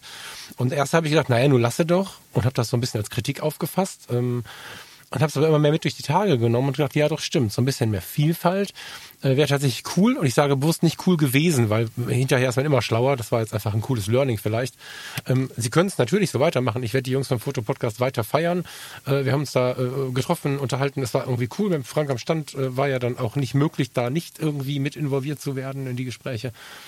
Mm, aber so ein bisschen mehr Vielfalt an der Stelle wäre auch deswegen ganz cool gewesen, weil ich mir vorgestellt habe, dass die da bestimmt ganz schön Stress gehabt haben. Also die sollten ja, ich das richtig verstanden habe, die einzelnen Aussteller interviewen und da dann auch so einiges im Auftrag der Messe zu machen. Selbstverständlich. Warum sollte man das sonst unterstützen? Das ist ja quasi ein, auch ein Shoutout-Medium. Also, aber diesen Stress, den sie mit, mit einem mit diesem einen Team hatten, wenn du das auf verschiedene Schultern legst, glaube ich, ist das noch ein bisschen was, wo du viel mehr Menschen noch erreichen kannst. Weil die Podcast-Welt ist ja so divers wie äh, alle anderen Bereiche unseres Lebens auch. So. Ja, fand ich aber geil. Mhm. Also es gab. Also. Bitte? Ja, also genau, also die Jungs und Mädels, äh, oder die Jungs und das Mädel vom Fotopodcast, muss man genau genommen sagen. Ähm, ich fand es cool, dass sie diese Kooperation angestrebt mhm. haben. Mhm. Ähm, und ich glaube, es wäre, hm, also es ist ja eh schon schwer, eine Messe zu planen. Ich glaube, es ist ja im kompletten Chaos untergegangen, ähm, diesen Container auch noch ähm, öffentlich für andere Podcaster mietbar zu machen. Dann hast halt Überzugszeiten und hast du nicht gesehen, also da kommst du halt schnell in die Bredouille. Ähm, ich, ich, war ja auch eingeladen, äh, da aufzunehmen am Samstag mit denen. Ähm, und letztes Jahr haben ja Kai und ich ähm, auf der Fotopia sonst überall aufgenommen, also mit dem mobilen Equipment quasi. Mhm. Haben halt bewusst gesagt, okay, wir haben halt dieses Messerauschen so ein bisschen im Hintergrund, wobei sind wir ehrlich, das äh, Interview, das ich mit Pia zum Beispiel aufgenommen habe, da hast du fast nicht gehört, dass wir in einer Messehalle sind, außer ein bisschen am Hall, weil ja schon niemand mehr da war im Großen mhm. und Ganzen. Ähm, dieses Jahr wäre es definitiv mehr Hintergrundgeräusch gewesen, das hätten wir trotzdem machen können. Äh, sie haben den Medien- und Journalistenbereich leider ein bisschen verkleinert. Das fand ich tatsächlich ein bisschen schade. Also ich glaube, dass es beides braucht tatsächlich. Also diesen dedizierten Podcast-Würfel finde ich eine super Idee. Ich glaube aber für die Journalistinnen und Journalisten, wo ich auch die Podcaster dann dazu zähle, äh, da könnte noch der Bereich ein bisschen vergrößert werden, dass man bequemer sitzen kann, äh, mit ein bisschen mehr Abstand, ein bisschen getrennt vom Messetrubel, ähm, damit man seine Ruhe hat, tatsächlich auch im Audio äh, ähm, gesprochen, dass es einfach ein bisschen ruhiger wäre. Das wäre noch eine tolle Sache gewesen. Mhm. Ja, so, das, ähm, ich weiß nicht, wie wir darauf kamen. Ich bin auf deine Worte eingegangen, deswegen kam ich dann beim Fotopodcast an. Wie gesagt, Jungs, keine Kritik, Jungs und Mädel, hast du recht, keine Kritik, das war schon ganz gut. Hat mich alles in allem wieder sehr begeistert. Chromeland, habe ich gerade schon erwähnt, äh, war mein persönlicher Favorit, weil, vielleicht nochmal zur Erklärung für die, die nicht da waren, damit sie im nächsten Jahr auf jeden Fall kommen, weil ich rechne mit Chromeland im nächsten Jahr. Mal sehen, aber ich rechne mit denen. Mm, es war halt so, dass du diesen Bereich hattest, ähm, du hast ein bisschen abgeteilt, halt wie so ein Freizeitpark und du kamst in das Chromeland rein und da stand dann diese Campulance, das habe ich gerade schon erwähnt, da war in der Mitte der Verkaufstresen aufgebaut, in dem nicht nur tonnenweise Filme verkauft wurden, sondern auch tonnenweise analoge Kameras ähm, verkauft wurden. Also da konnte ich kaum ablassen, das war schon ganz schlimm. Aber es ging nicht nur ums Verkaufen, genau wie, wie sie sich auch darstellen. Ich ähm, empfehle euch mal die Shownotes zu dieser Sendung zu schauen. Da verlinken wir einen Podcast, den der Hamburger mit den mit Anatol und Oliver, mit den beiden Gründern von, von Chrome, ähm, aufgenommen hat. Da beschreiben sie ganz toll erstmal ihren Weg, aber auch, wie sie das leben wollen mit diesem Anführungsstrichen der Luft laden. Und es war da irgendwie auch schon schön dargestellt, weil es gab einen kleinen äh, Bereich, wo kleine Vorträge gehalten werden konnten, auch so mit rund 20, 30 Stühlen irgendwie, ähnlich wie das die anderen kleineren Stände auch hatten. Extrem intim und dadurch aber auch sehr nahbar. Es gab einen kleinen Ausstellungsbereich, wo dann die Künstler und Künstlerinnen ich glaube teilweise, sie waren nicht die ganze Zeit da, aber teilweise vor Ort waren. Es gab ähm, hier und da äh, ein Sitzeck, wo man sich hinsetzen konnte. Es gab dieser Mensch, der die Kameras belegt hat. Ich vergesse den Namen immer wieder. Hast du den zufällig auf dem Radar? Oh, ich komme nicht drauf. Ich, ich glaube fast, ihr könnt es googeln, aber hm, spätestens, wenn ihr irgendwie guckt, wer äh, bei Chromeland am Stand war, ja, das hätte ich mir mal, das wollte ich mir noch raussuchen. Das habe ich leider vergessen. Ähm, da gibt es einen jungen Mann, der, dem kannst du deine geerbte M3 oder was auch immer, also jede Kamera, die du so in der Hand hast, ähm, kannst du ihm schicken und er arbeitet sie auf und verpasst ihnen neues Leder, so wie du das wünschst und so. Ähm, er war da, ähm, ja, dieser Speaking-Bereich. Es gab eine riesige Polaroid-Kamera, die war in etwa so groß wie zwei Spülmaschinen, musste von drei Leuten bedient werden und ähm, wurde, die Chemie wurde von Hand aufgetragen, es wurde Live-Shootings wurden mit dem Ding gemacht, wobei Shootings ist ganz geil, ne? Also Viertelstunde, 20 Minuten Vorbereitung, exklusive Chemie und dann äh, Foto machen und das hat alles ewig gedauert. Aber es war wirklich eindrucksvoll, was da geboten war. Und was mir insbesondere im Chromeland, aber auch in der ganzen Fotopia aufgefallen ist, da würde mich dein Eindruck nochmal interessieren. Hm. Vorab geschickt hatte ich häufig das Gefühl bei der Fotokina, dass wir so einen Generationenkonflikt leben in der Fotokina. Jetzt nicht schlimm und nicht mit Keulen, aber es schwelte so ein bisschen mit, dass der hippe junge Fotograf nicht so ganz so ernst genommen wurde, der ältere Fotograf ähm, hingegen irgendwie jetzt staubig abgetan wurde. Das war nicht so krass, wie ich es ausdrücke, aber ich hatte das Gefühl, man hat sich so nicht so viel zu erzählen, wenn der analog affine alte Herr, ähm, ältere Herr mit seinem schon etwas älteren Anzug durch die Fotokina lief und in der alten Schule sich bewegte und die hippen jungen Mädels und Jungs mit ihren frischen Kameras. Das wirkte immer so ein bisschen wie verschiedene Szenen, finde ich. Und auf der Fotopia habe ich extrem viele Gespräche zwischen eben diesen Generationen wahrgenommen. Also wer heute ähm, Hippe 20 ist, der ist im YouTube-Kanal ja hochnervös unterwegs. Das ist der, hier spricht jetzt ein alter Mann tatsächlich. Ne? Also ich habe ein paar neue junge Fotokanäle gefunden, auch zum Thema ähm, YouTube-Kanäle gefunden, auch zum Thema äh, Analogfotografie und so. Die sind aber so, also die haben so viele, wie heißt das, Motion Cuts und so viel Gespringe und so viel Lautstärke und so viel Geschwindigkeit drin, dass ich denke, oh Gott, ey, nee, also gib mir die Inhalte mal zum Lesen. und auf der anderen Seite, ähm, gibt es ja immer noch die Herrschaften, die einfach seit ewigen Zeiten fotografieren. Die haben zusammengestanden, würde ich sagen. Also diese Wilden mit ihren Longboards und ihren inzwischen wieder grünen Haaren und ihrer 70er Jahre Kamera um Hals, die sie ja niemals aus alten Zeiten kennen, sondern jetzt gerade neu entdecken, haben ganz respektvoll von beiden Seiten mit dem alten Fotografenmeister an dieser riesigen ähm, ähm, alten Holzkamera gestanden und ganz tolle Gespräche auf Augenhöhe geführt. Und äh, das habe ich nicht nur bei Chromeland gesehen, da war es sehr stark vertreten, weil beide, ähm, weil in dieser Szene, in dieser analogen Szene, finde ich, sind beide ähm, extreme Darstellungen dieses Stereotyps äh, vorhanden. Aber auf der ganzen Fotopia habe ich das Gefühl gehabt, dass wir viel mehr auf Augenhöhe waren. Ich weiß nicht, ob das der Style dieser Messe war. Dieses gemütliche, gemütlich war es eigentlich nicht, aber gemütlich hat sich, finde ich, angefühlt, wie soll es zwischen Hochseekontainern gemütlich sein, aber die Lichtführung und so war so gut gemacht, dass das eine Wohlfühlzone war. Und sag mir mal, ob du das auch so empfunden hast, dass die Menschen sehr viel nahbarer waren also mich haben auch ganz viele angesprochen auf so eine ganz schöne, natürliche Art und Weise. Und ich habe zum Beispiel gesehen, der Ben Bernschneider flitzte rum, äh, der wurde auch in einer Tour angesprochen, aber alle hatten irgendwie auch Bock drauf. Ähm, hast du das auch so empfunden oder kannst du das, denkst du, nee, da habe ich einen anderen Eindruck irgendwie? Nee, total. Ähm, ein Feedback vom letzten Jahr war ja zum Beispiel, dass man einfach am Canon-Stand hingehen konnte und sagen, ich würde gerne die R3 testen, dann haben sie dir die R3 gegeben und du konntest sie kurz testen. Und dieses Jahr war natürlich mehr los. Du musstest vielleicht zwei, drei ähm, Personen vor dir abwarten, bis du dann eine R3 in die Hand nehmen konntest. Aber es war immer noch in einem Rahmen, dass du halt nicht in so einem riesigen Menschentrauben und im Gedränge die ganze Zeit stehst und ständig diesen Eindruck hast, ah, Menschen, mhm. was ja auf der Fotokina wirklich schlimm war zum Teil, also gerade an dem Samstag zum Beispiel, da war ja unfassbar viel einfach los. Und da kannst du mit niemandem brauchbar reden. Du musst rausgehen aus der Messehalle. Ähm, erinnert dich an das ähm, Interview, das wir mit äh, Paddy Ludolf gemacht haben, wo wir wirklich äh, uns eine ja. ganz stille Ecke irgendwo gesucht haben, wo man eigentlich, glaube ich, gar nicht mal hin dürfte, um einfach mal wegzukommen von den ganzen Leuten. Ja. Ich meine, klar, den Messeveranstalter freut es natürlich, wenn die Bude voll ist. Aber ob sich das Publikum und die Aussteller tatsächlich freuen, dass so viel los ist, ist eine andere Sache. Mhm. Und ich glaube gerade dadurch, weil jetzt eine gute Größe erreicht worden ist, also letztes Jahr war zu wenig los, da bist manchmal auch alleine so einen Gang entlang geschlurrt am Sonntag. Ähm, jetzt war ja wirklich immer was los eigentlich. Also ich fand, den ganzen Tag war immer was los, du hast irgendwie Menschen getroffen, da war immer irgendwas interessant irgendwie. Und wenn du jemanden getroffen hast, den du kennst, konntest du dich wunderbar mit dem auf dem Gang auch unterhalten. Und dadurch war das halt so eine, wie soll man sagen, Festival-Atmosphäre einfach, dass du sagst, hey, wir sind alle gerade hier, wann, sei, wann bist du da, wann bin ich da, dann treffen wir uns, trinken wir hier einen Kaffee, machen was, gehen kurz raus, essen was zusammen. Das ist so, es war alles möglich, das hm. eben mit einer anderen Person irgendwas zu machen und wenn du wolltest oder konntest, dann hattest du einen Vortrag, wo halt keine Ahnung, 100, 200 Leute auch plötzlich da sind. Und das ist natürlich schon sehr cool. Das ist genau das, was ich meine. Das ist die richtige Größe und die richtige Idee gerade an Fotofestival. Also dieses Weglassen von den Altlassen, dass sowohl die Jungen jetzt Bock haben, dahin zu gehen, als auch die Älteren. Chromeland ist da wirklich ein, wie soll man sagen, ein Schmelztiegel dafür gewesen. Du hast da wirklich ähm, ältere Menschen gesehen, wie mich, ähm, die mit ihren alten Kameras dahin ja, ich meine vor allen Dingen wirklich junge Menschen, Menschen Thomas, gesehen. Ne? Ich, also da, ich meinte jetzt auch den Mann 60. Ja, ja klar. Plus, also, ich meine, also wirklich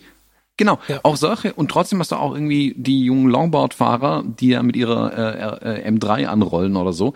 Ähm, super. Ja, genau. Und keiner hat irgendwie gedacht, öh, der ist jung, äh, der ist alt. Genau. Also weiß ich nicht. Also ich, ich habe es zumindest nicht so empfunden. Ja, genau. Das war ein schönes Miteinander. Und ich fand, die Fotopia zeichnet für mich viel, viel genauer die Fotoszene ab, wie sie im Moment tatsächlich ist, ja. meiner Meinung nach. Auch bis dahin, dass halt äh, Interviews mit Influencern laufen, die mit Fotografie jetzt nicht so direkt was am Hut haben, wenn man so ganz, also wenn man so oberflächlich drüber schaut, irgendwie aber doch sehr viel damit zu tun, weil die eben sehr viel Know-how für Fotografen und Fotografen oder Bildschaffende ähm, haben.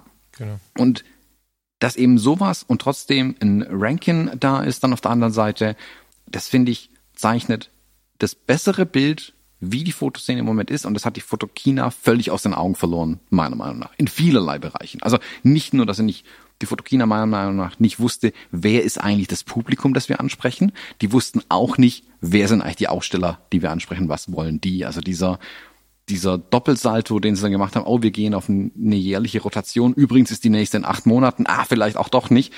Äh, boah, das war völlig, völlig an allem vorbei, was tatsächlich los war. Blindflug, meiner Meinung nach. Aber ich glaube, ein, ich sag's, ein bewusster Blindflug. Also die wollten auch nicht hören, was los ist. Wir machen das, wir haben es immer so gemacht, wir machen immer so weiter. Und ja, wir müssen uns anpassen, wir machen es jetzt jährlich. Äh, das ist nicht das, was wirkt. Und du siehst ja, die Fotopia ist jährlich. Das war nicht das hm. Problem. Und trotzdem haben alle Bock drauf. Aber weil eben die Zielgruppe ja, genauer getroffen wird. Sein. Und die Zielgruppe hat ja, da Spaß. Genau. Spaß. Genau. Spaß. Also der Name sagt ja eigentlich. Genau, es muss Spaß machen. Ja. Das bietet die Fotopia meiner Meinung nach viel mehr. Genau. Was ja übrigens aber auch die komplette Entwicklung ähm, in, der, in, der, in der fotografischen Welt ist. Ne? Es muss Spaß machen. Wir haben da viel drüber gesprochen, Thomas, ähm, schon, dass ähm, heute der Fotograf nicht nur ein gutes Passbild machen muss, sondern er muss Spaß machen, damit man hingeht, um ein Passbild zu bekommen. Der Hochzeitsfotograf ist Entertainer. Mhm absolut Entertainer. Ob ein lauter oder ein leiser, das, das erklärt dann die Situation oder das, das, das entwickelt sich ähm, innerhalb der Situation. Das muss nicht immer das Gleiche sein, aber grundsätzlich ist ähm, in den Jahren etwas gewachsen, was ich als sehr, sehr, sehr wichtig empfinde, nämlich ähm, ein Gefühl dafür, dass das Leben Spaß machen darf und muss. Und ähm, ich glaube, das ist was, äh, was die Fotopia verstanden hat und ähm, oder was die Macher von der Fotopia verstanden haben und was uns da auch quasi hineinrettet, dass es die jetzt öfter geben wird und länger geben wird, weil einfach diese ganze Geschichte wieder Spaß machen darf. Es äh, ist aber auch eine Frage ähm, des, des Zeitgeistes einfach, weil früher war es einfach auch die Weltmesse, da musste man arbeiten, gucken, dass die Fotografie, also so, da war ein anderes Wording einfach auch da und wir sind im Zeitgeist einfach jetzt woanders. Wir sind nicht mehr bei erst die Arbeit, dann das Vergnügen. Vielleicht in manchen Bereichen schon, aber nicht in diesem Bereich. Das, ähm hm, Zeitgeist, damit triffst du es perfekt, das ist das Wort, das mir gerade gefehlt hat. Der Zeitgeist ist ein anderer und den hat die Fotokina verpasst. Und die Fotopia hat ihn meiner Meinung nach dieses Jahr noch besser getroffen als im letzten ja. Jahr. Ja, sehr. Also ich bin äh, wirklich, also ich bin, das hört man noch raus, glaube ich, ne? ich bin wirklich ein Fan. Das waren ganz, ganz tolle Tage. Ein ganz, ganz toller Tag. Ich hatte ja leider nur einen. Ähm, Im nächsten Jahr habe ich mir äh, schon Urlaub genommen. Allerdings kann ich nur fixen Urlaub nehmen an dem Donnerstag und an dem Freitag. Also der wird umgekehrt laufen. Da werde ich safe am Donnerstag, Freitag da sein und vielleicht am Samstag, Sonntag. Mal gucken. Aber ich freue mich ganz wahnsinnig darauf. Ähm, übrigens, aber auch in der Mischung, die du beschrieben hast, auch vielleicht als etwas schade beschrieben hast, ich finde dadurch, dass die Fotopia in Hamburg stattfindet, ähm, das ist ein großes, großes Geschenk an die, an die Szene, an die, an die Fotografinnen und Fotografen. Äh, ich meine, Köln ist keine schlechte Stadt und Köln ist sicherlich für Leute, die äh, nicht so oft da waren wie ich, der in der Nähe wohnt, auch eine Stadt, die äh, bestimmt Spannung äh, so, also es ist bestimmt auch interessant, aber Hamburg bietet einfach nochmal so viel mehr. Und diese vier Tage Fotopia, äh, nicht nur der Superprofi und der Superenthusiast, der Familienvater und die Familienmutter, die, die Lust haben äh, auf ein bisschen Fotografie, können mit der ganzen Familie, hat der Michael Dahmen zum Beispiel so gemacht, die sind mit Schwiegereltern, Eltern, Kindern, alle Mann in riesen Airbnb und ähm, haben äh, fünf Tage Hamburg gemacht, haben zwei Tage Fotokina, äh, Fotopia gemacht, waren im Musical, waren im Hafen, äh, äh, waren im Miniatur Wunderland. Hamburg bietet einfach so viel, das ist ein wirkliches Geschenk auch an die Leute, die dorthin kommen, dass du ähm, Möglichkeiten außerhalb dieser Messehalle hast. Ja, ich meine, äh, guck dir allein die Barkassenfahrt von der FF Fotoschule an, die ja über die Fotopia dann organisiert wurde, wo du einfach dich auf eine, auf eine Fotobarkasse, ich will das mal so, so nennen, äh, begibst und, und, und der Kapitän und der Fototrainer an Bord äh, einen absoluten Blick darauf haben, was könnte jetzt interessant sein für die Leute, die wir hier an Bord haben, damit die geile Fotos machen können und so. Und davon gibt es ja unzählige Geschichten. Ja, also ich will gar nicht jetzt äh, drei Stunden weiter schwärmen, aber ich freue mich mega aufs nächste Jahr und glaube, dass ich bald schon die Tickets fürs Hotel buche, weil es sonst voll wird. Es war jetzt schon ziemlich kostspielig, weil wir ja. umbuchen mussten. Ähm, so, das war echt, ich, wir hatten äh, ja auch vier Tage vor, das ging dann aus gesundheitlichen Gründen nicht. Und also bei Farina. Und dann ähm, hatte ich nochmal umgebucht und es gab dann keine Zimmer mehr. Und ich musste dann ins Mövenpick Hotel. Geiles Hotel, aber ich habe 150 Euro die Nacht bezahlt. Äh, das finde ich gar nicht schlimm, wenn es eine Genießernacht ist, aber ich musste einfach nur da schlafen. Also ich war wirklich lange unterwegs, mhm. bin am nächsten Morgen auch früh wieder raus. Also ich habe die 150 Euro bezahlt äh, für eine sehr entspannende Badewanne und die hatte ich auch nur, weil sie mir ein fettes Zimmer-Upgrade gemacht haben, aus irgendwelchen Gründen ich werde früher buchen, um da preislich irgendwie ein bisschen besser zu stehen. Und das vielleicht auch als Empfehlung an, an, an euch da draußen, wenn ihr Bock habt, auch zu kommen, guckt ein bisschen vorher schon nach dem Hotelzimmer. Weil ich kann mir vorstellen, spätestens mit dem Fall auf dieser Fotopia wird dieser Hamburger Hotelzimmer-Terror auch auf die Fotopia ausgetragen. Also zum Hafengeburtstag ja, Hotelzimmer nehmen kannst du erstmal 200 Euro pro Nacht rechnen, wenn du was Schönes haben willst. Das wird, glaube ich, ohne schwarz malen zu wollen, bei der Fotopia auch so werden. So oder so ähnlich. Hm. Kleines PSA noch, 21. bis 24. September nächstes ah, ja, Jahr genau. ist dann die Fotopia. Ja, genau. ähm, Kai und ich, wir haben schon gesagt, dass wir auch wieder Workshops ähm, machen werden. Was wir genau machen, dieses Jahr haben wir die beiden Street-Workshops gemacht, vor und nach der Fotopia. Äh, wir werden auch wieder was machen. Wir geben es dann auch zeitnah bekannt, was es denn tatsächlich werden wird. Und ich mag, äh, das schließen wir dann die Fotopia dann damit vielleicht auch ab, äh, nochmal nutzen, Danke an alle, die da waren. Danke an alle, die irgendwie die Vorträge besucht haben oder mich angequatscht haben. Und nochmal ein riesen, riesen Dankeschön an die Pia, die für mich am Montag beim Workshop eingesprungen ist, weil den hatte ich ja auch noch vor eigentlich, den Street Workshop mit Kai. Und da ist die, hat die Pia mich vermutlich mehr als zu 100 Prozent vertreten, äh, weil natürlich eine sehr erfahrene Street-Fotografin ist und Hamburg ja tatsächlich sehr gut kennt. Die hat da ja lange da auch gewohnt. Äh, von daher war es, äh, weiß ich nicht, vielleicht war der sogar besser ohne mich. Aber auf jeden Fall nochmal ein ganz großes Dankeschön, ähm, dass er da so für mich eingesprungen ist. Äh, da muss ich ihr nochmal ein Präsent zukommen lassen. Also wenn du das jetzt hier hörst, Pia, da kommt noch was für dich. Ich ähm, war wirklich begeistert. Ich habe mit Pia am Abend ähm, gesprochen, am Samstagabend noch äh, beim, beim Frank am Stand. Ähm, und, und wir haben intensiv gesprochen und es war einfach so, Pia hat ja so eine Energie, also Pia Parolin, ne, für, für die Menschen, die jetzt, wir reden immer so, als wenn alle wissen, von wem wir reden. Äh, die liebe Pia Parolin, ähm, hat ja eine Energie, das ist mir immer schleierhaft, wo sie die herholt. Ich weiß nicht, das ist ja, da bist du ja der totale Lutscher gegen. Das ist der Wahnsinn, was diese mhm. Power in sich trägt. Und wie sie in völliger Entspannung äh, während der Fotopodcast schon auf sie wartete, sagte sie, ja, komm, hier, wir müssen noch eben zu Ende quatschen. Und dann alle saßen da und sie hatte überhaupt keinen Stress, dass alle da saßen und wir erzählten unsere Geschichte noch zu Ende. Und mit welcher Selbstverständlichkeit sie sagte, ja, dann mache ich das halt. So, ne? Also das fand ich wirklich beeindruckend und weißt du, andere Leute, äh, und da will ich jetzt nicht gegen Menschen sprechen, aber es ist schon nicht so unüblich, dass man an dieser Stelle auch mal mit den Augen rollt und so. Pia nicht. ja, einen lieben Gruß auch von mir. Ähm, vielleicht noch äh, ein Postskriptum, die Ähm, Chromeland-Geschichte. Ich würde gerne ähm, nochmal auf die Shownotes verweisen. Ich habe diesen Podcast ähm, verlinkt. Ähm, Thomas, äh, das Hamburg-Magazin heißt er, glaube ich. Das lohnt sich wirklich, das mal anzuschauen. Also da möchte ich mal kurz Werbung für machen, dass ihr da mal reinhört. Sehr unaufgeregt und trotzdem extrem unterhaltsam. Ähm, ja, hört da mal rein. Thomas, du natürlich auch. Ich glaube, ich habe dir den noch gar nicht geschickt vorher. Ähm, sagt und erzählt wirklich viel von dem, was sie da vorhaben. Macht große, große Lust hinzufahren. Wahrscheinlich deswegen auch gerade mein Schrei, lass uns doch hinfahren. Ja, das äh, noch nebenbei.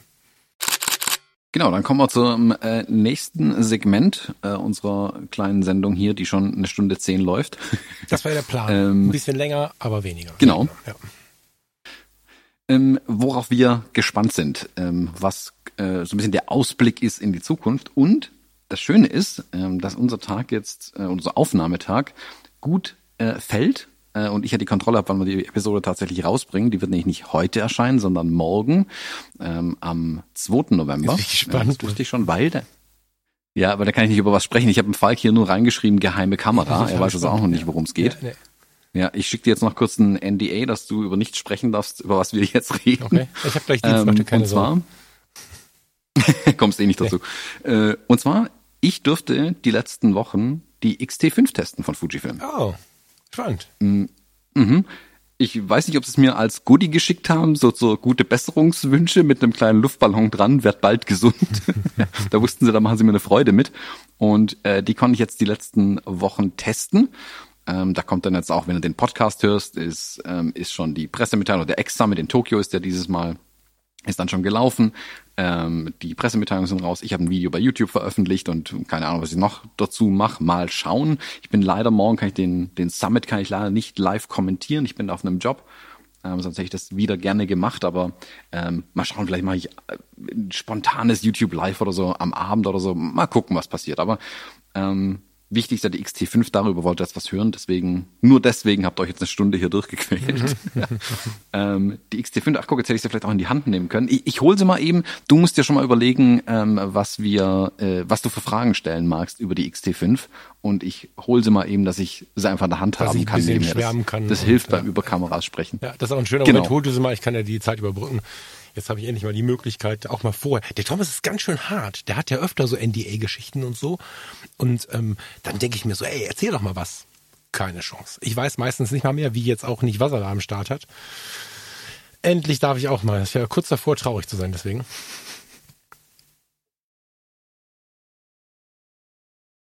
Ah, ein paar Sekunden haben gefehlt, dann hat es perfekt überbrückt. Ich hatte dich ja auf dem Ohr. Äh, genau, also ich, ich erzähle dir ja auch immer nichts. Also ich halte die NDAs wirklich akribisch ein, die ich da unterzeichne. Ja, das sage ich ja. ähm, und ich halte dir gerade hier so mal in die Kamera. Das ist für euch äh, Podcast-Hörende natürlich wieder ganz toll, aber ich schieße euch ein Bild davon und lege es euch in die Show Notes rein. Wobei, wenn ihr das hört, gibt es schon tausend Pressemitteilungen zu der Kamera. Ist da was anderes oder finde ich sie nur ähm, sexy, weil, oder sexier, weil sie jetzt neu ist und ich lange keine XT4 gesehen habe? Ähm, ich finde sie wesentlich sexier als eine XT4. Also meine XT4 guckt mich schon ganz traurig Kannst an sie mir mal den letzten halten? zwei ich Wochen. Weiß, dass das keinem anderen was bringt, aber sei doch so lieb und halt sie mir mal beide nebeneinander. Jetzt muss ich wieder losrennen. Ja, jetzt musst du wieder losrennen. So du musst wieder überbrücken. Jetzt weiß ich nicht zum Überbrücken. Ähm, tolles Aufnahmesetup ist geil. Ich, ich feiere ja immer noch diesen, ist das eine Schwalbe, eine Krähe, die die Birne in der, im Schnabel hält. Ja. Eine Krähe, eine genau. Krähe ähm, also äh, ich habe sie für dich markiert, damit man sie auseinanderhalten kann, die beiden Kameras. Ich hoffe, du siehst sie im Moment. Genau, ja. ja. Ja, also das Faszinierende, und das ist das, wo ich wirklich sagen muss, Darf ich das ist so für mich. Gucken?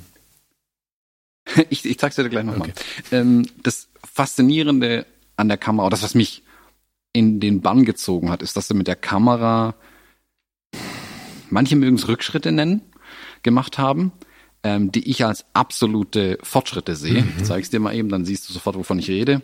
Ja. Sie haben dieses Ausklapp-Display der XT3 wiedergebracht, mhm. zum Beispiel. Also dieses Flip-Out-Display zur Seite hin, was für Vloggen und Video und so interessant ist, ist weg. Mhm. Die Kamera ist kleiner geworden. Die Kamera ist näher an der XT1 als die an der XT4 ist irgendwie. Die ist wirklich so Merklich kleiner geworden. Also wenn du, wenn du keinen Vergleich hast, vielleicht nicht unbedingt, aber wenn du sie nebeneinander hältst, ist es wirklich sichtbar, dass die kleiner geworden ist. Der Sucherhügel ist auch wieder kleiner geworden. Die Kamera fühlt sich insgesamt an, als hättest du das Beste aus der XT-Serie, die es bisher gab, in einer Kamera zusammengebracht. Die Größe und so weiter von der XT3, das Display von der XT3, die Features von der XH2, 40 Megapixel, 6,2K ähm, Video, die neue Objekterkennung, diese äh, KI-gesteuerte, faszinierend, wirklich. Also alles, im Prinzip alles, was ich von der Kamera wollte, ähm, ist wirklich mit der Kamera gekommen. Mhm. Ich bin hin und weg begeistert. Wie gesagt, die XT4, also selten ist die Kamera direkt so angezählt gewesen äh, wie jetzt die XT4. Einfach, ich bin ehrlich, wegen dem Display. Ich habe lange versucht, jetzt mit diesem Ausklappdisplay, ich zeige es dir nochmal an der XT4, was man jetzt zur Seite wegklappen mhm. konnte. Ich habe wirklich lange versucht, mit dem Ding klarzukommen. Für Videos ist es super, ähm, aber ich habe es ja auf der, an der EOS R genau so. Ne? Ich, ich feiere das inzwischen, aber ich habe tatsächlich erst vor ein paar Wochen EOS R nicht R, irgendwas R, ne? Vor ein paar Wochen erst festgestellt, okay, jetzt finde ich es ganz geil, aber ich musste mich dann einige Jahre jetzt dran gewöhnen. Ja, weil es ist ja ähnlich. XT4 und EOS R ist ja sehr ähnlich. Ja, verstehe ich. Genau, und ähm, die, und ich garantiere dir, ähm, ohne hervorgreifen zu wollen, wenn du wieder eine Kamera kriegst von Canon, also wenn die, keine Ahnung, wenn die dann die nächste R bauen und die mit einem reinen Klappdisplay kommt oder die aktuelle Sony hat es geschafft, beides zu kombinieren. Mhm. Das ist total faszinierend. Die R74 ist es, glaube ich. Mhm. Da habe ich jetzt ein Video dazu gesehen. Die hat im Prinzip beide Welten kombiniert. Super spannend. Aber das Fotografieren mit dem reinen Klappdisplay gegenüber dem Schwenkdisplay mhm. ist direkt besser. Mhm. Direkt besser, wirklich. Das ist so viel angenehmer. Ich verhake mich nicht mehr in meinem Gurt mit dem blöden Display. Ich klemme nicht aus Versehen die Peak Design Gurte da, da drin ein.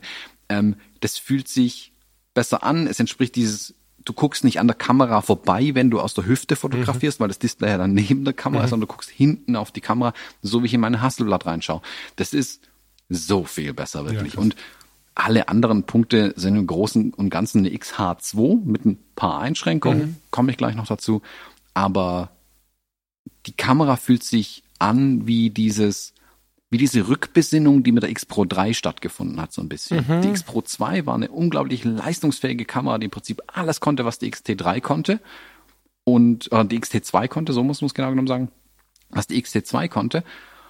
Aber sie war halt so ähnlich, dass es außer dem Body keinen Unterschied gab. Mhm. Und mit der X Pro 3 ist der Fujifilm in die Richtung gesagt, hey, die X Pro ist für Fotopuristen. Mhm. Ähm, haben dieses Display, das zum Teil gehasst oder geliebt wird, ähm, eingebaut, haben die Videofunktion weggenommen, kein HDMI-Anschluss und also ganz viele Sachen gemacht, die äh, das Profil der Kamera schärfen. Und genau das haben sie jetzt meiner Meinung nach mit den XH2, XH2S gemacht und der XT4 dazu. Die XH2 sind Flaggschiff-Kameras, die im Prinzip alles können. Das sind die besten Kameras, die Fujifilm baut. Also GFX ausgeklammert. Die besten APS-C-Kameras, die Fujifilm baut. Und die XT4, äh, die XT5 richtet sich an die Fotografen und Fotografen, die die XT3 gefeiert haben und die XT4 als Flaggschiffkamera immer so ein bisschen die Nase gerümpft haben. Mich eingeschlossen. Das habe ich auch in meinen Reviews gesagt. Die ist super für Hybrid-Shooter gewesen, weil es eben nichts anderes gab. Mhm. Und jetzt gibt's was anderes. Es gibt eine XH2S oder eine XH2, die die Rolle besser ausfüllen, definitiv. Dadurch kann die XT5 mehr das sein, was es sein sollte. Nämlich dieses retro-stylige Kamerading, das sich anfühlt, als würdest du äh, fast schon analog arbeiten ähm, und wirklich zum Fotografieren einlädt. Mhm. Also ich nehme meine XT4 fast nie in die Hand, wenn ich einfach nur fotografieren möchte. Das ist immer die X Pro 3.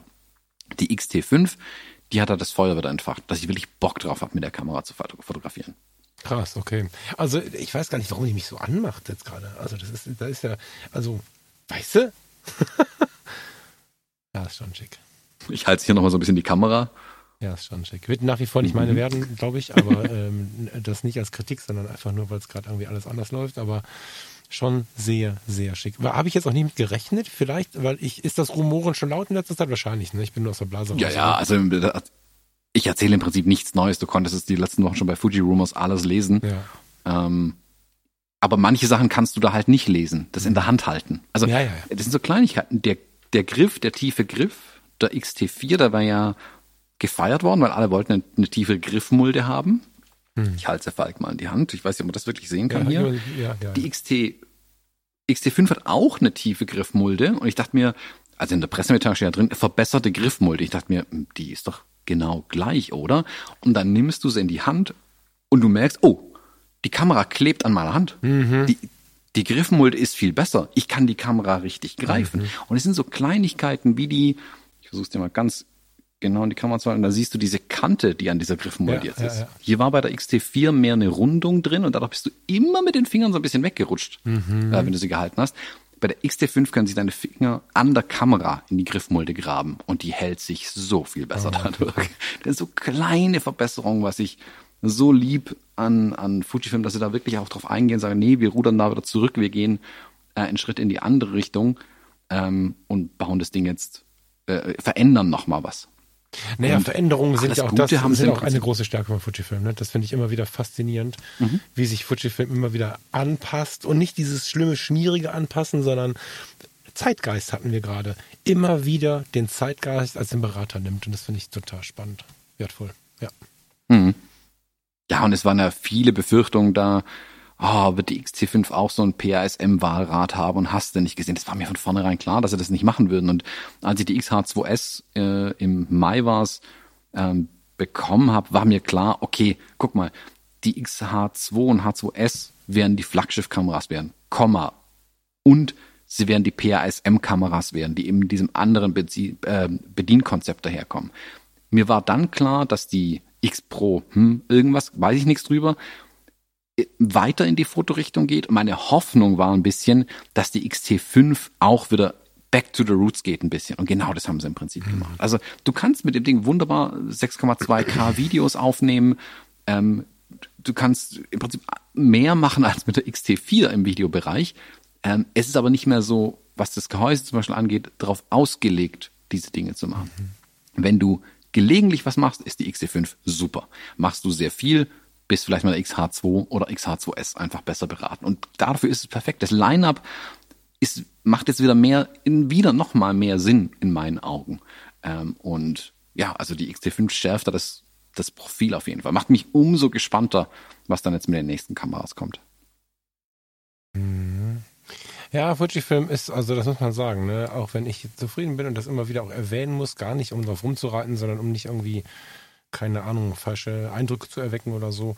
Ähm, ich bin so ein bisschen weg von diesem Gas und so. Aber wenn ich sowas sehe, das, das reicht nicht schon. Ne? Also du hast mir jetzt nur in die Kamera gehalten und jetzt bist du mir auch nah. Also ich kenne dich und weiß, dass du ähm, etwas zurück, also man, also ich kann deinen Videos anmerken, wie also wie der Grad der Begeisterung gerade ist. wenn du sagst, die ist toll und die ist toll, dann kann man, wenn man dich ein bisschen kennt, schon auch äh, im Toll und Toll unterscheiden und wahrnehmen, was Thomas jetzt gerade toll findet und was ganz nett ist, so, ne? Du bist niemand, der sagt, das ist äh, ganz nett, obwohl es scheiße ist, das müsste ich dabei sagen, aber da äh, habe ich das Gefühl, ich hätte sie selber in der Hand gehabt. Bin ich ein bisschen gespannt. Ja, geil. Irgendwann also- bringen die auch irgendwas, wo ich wieder dran bin. Ich weiß das. Also alleine schon, weil sie so sehr am Zeitgeist hängen, wird der Moment kommen, irgendwann, äh, wo, wo sie irgendwas machen, wo ich dann wieder fällig bin. Das äh, glaube ich fest. Mhm. Ja.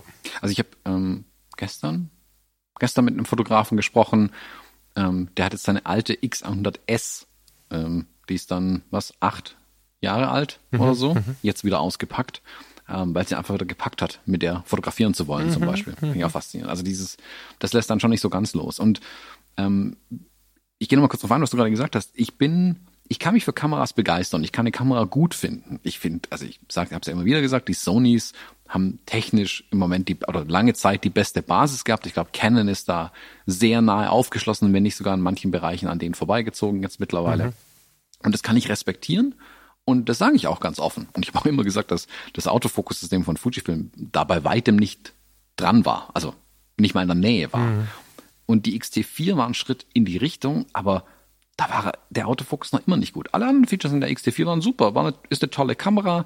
Ich habe eh eine neue gebraucht, dann habe ich mir die erste XT4 geholt, dann irgendwann die zweite, weil ich einfach zwei gleiche Bodies haben wollte. Meine XT3 ist ja hier meine Videokamera tatsächlich geworden im Studio, weil die hier immer auf dem Stativ steht für meine ähm, YouTube-Videos zum Beispiel.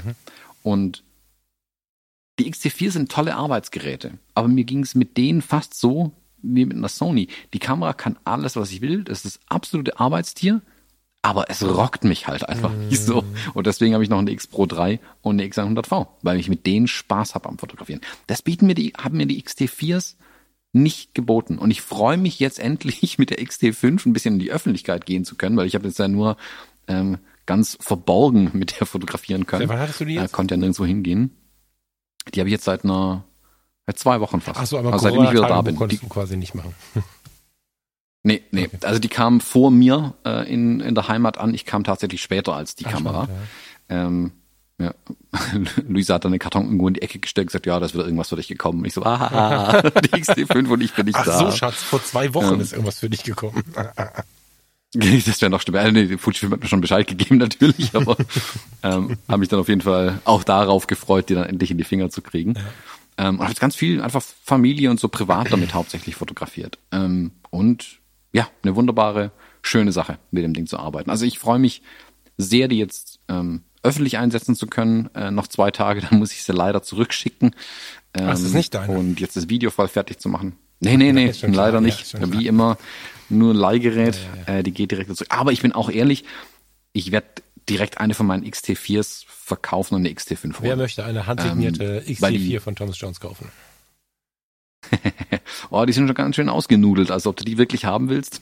Also, ähm, wenn du, wenn du einen anständigen Preis machst, äh, kann ich das empfehlen. Ich hatte ja damals die, meine erste Fuji, die XT1 vom Photomo. Die hat ja Mhm. diese Expedition zum Fujiyama überlebt und sah genauso aus. Der Esel musste die ganze Zeit hinten dran mit so einem Faden irgendwie über den Felsen geschliffen haben. Die Kamera war so dermaßen zerballert und hat so Spaß gemacht deswegen. Na, insofern Empfehlung. Genau, also ich glaube, die, ich muss ja noch mir meine Gedanken machen, was ich jetzt tatsächlich an Kameras benötige für die nächste Zeit. Also ist es eine XT5, ist es eine XH2, ist es eine XH2S? Da habe ich mir selber noch nicht abschließend meine Gedanken gemacht.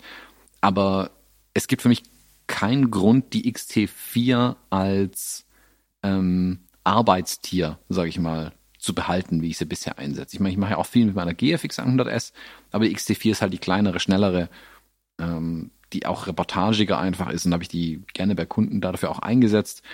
Aber die XT5 ist schlicht die bessere Kamera und ich habe auch keinen, die, spätestens jetzt noch weniger Spaß mit der XT4. Und dann ist die Entscheidung klar, dass eine XT5 auf jeden Fall eine der XT4s ersetzen wird. Und es kann dann sein, dass eine XH2 oder XH2S, sehr wahrscheinlich die XH2S, dann die andere XT4 ersetzen wird für den, für alles, was ich hybrid mache, wo ich eben viel mit Video und so weiter mache, wird vermutlich eine XH2S dann noch dazu kommen. Ja, ja, ja. Ja, sehr geil. Äh, danke dafür. Damit habe ich jetzt nicht gerechnet. Mir war irgendwie klar, okay, da kommt irgendwie was.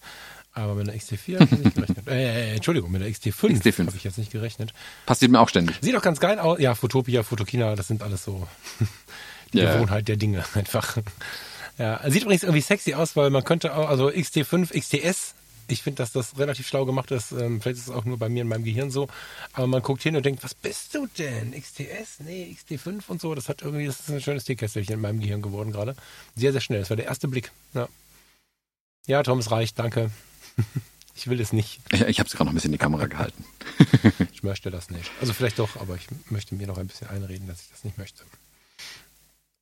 Ja, äh, warte. Jetzt habe ich unseren äh, wundervollen. Du hast auch noch was mitgebracht? Ja, genau. Was es Wir sind ja gerade in dem, in dem, in der Kategorie, worauf sind wir gespannt oder worauf freuen wir uns? Hm.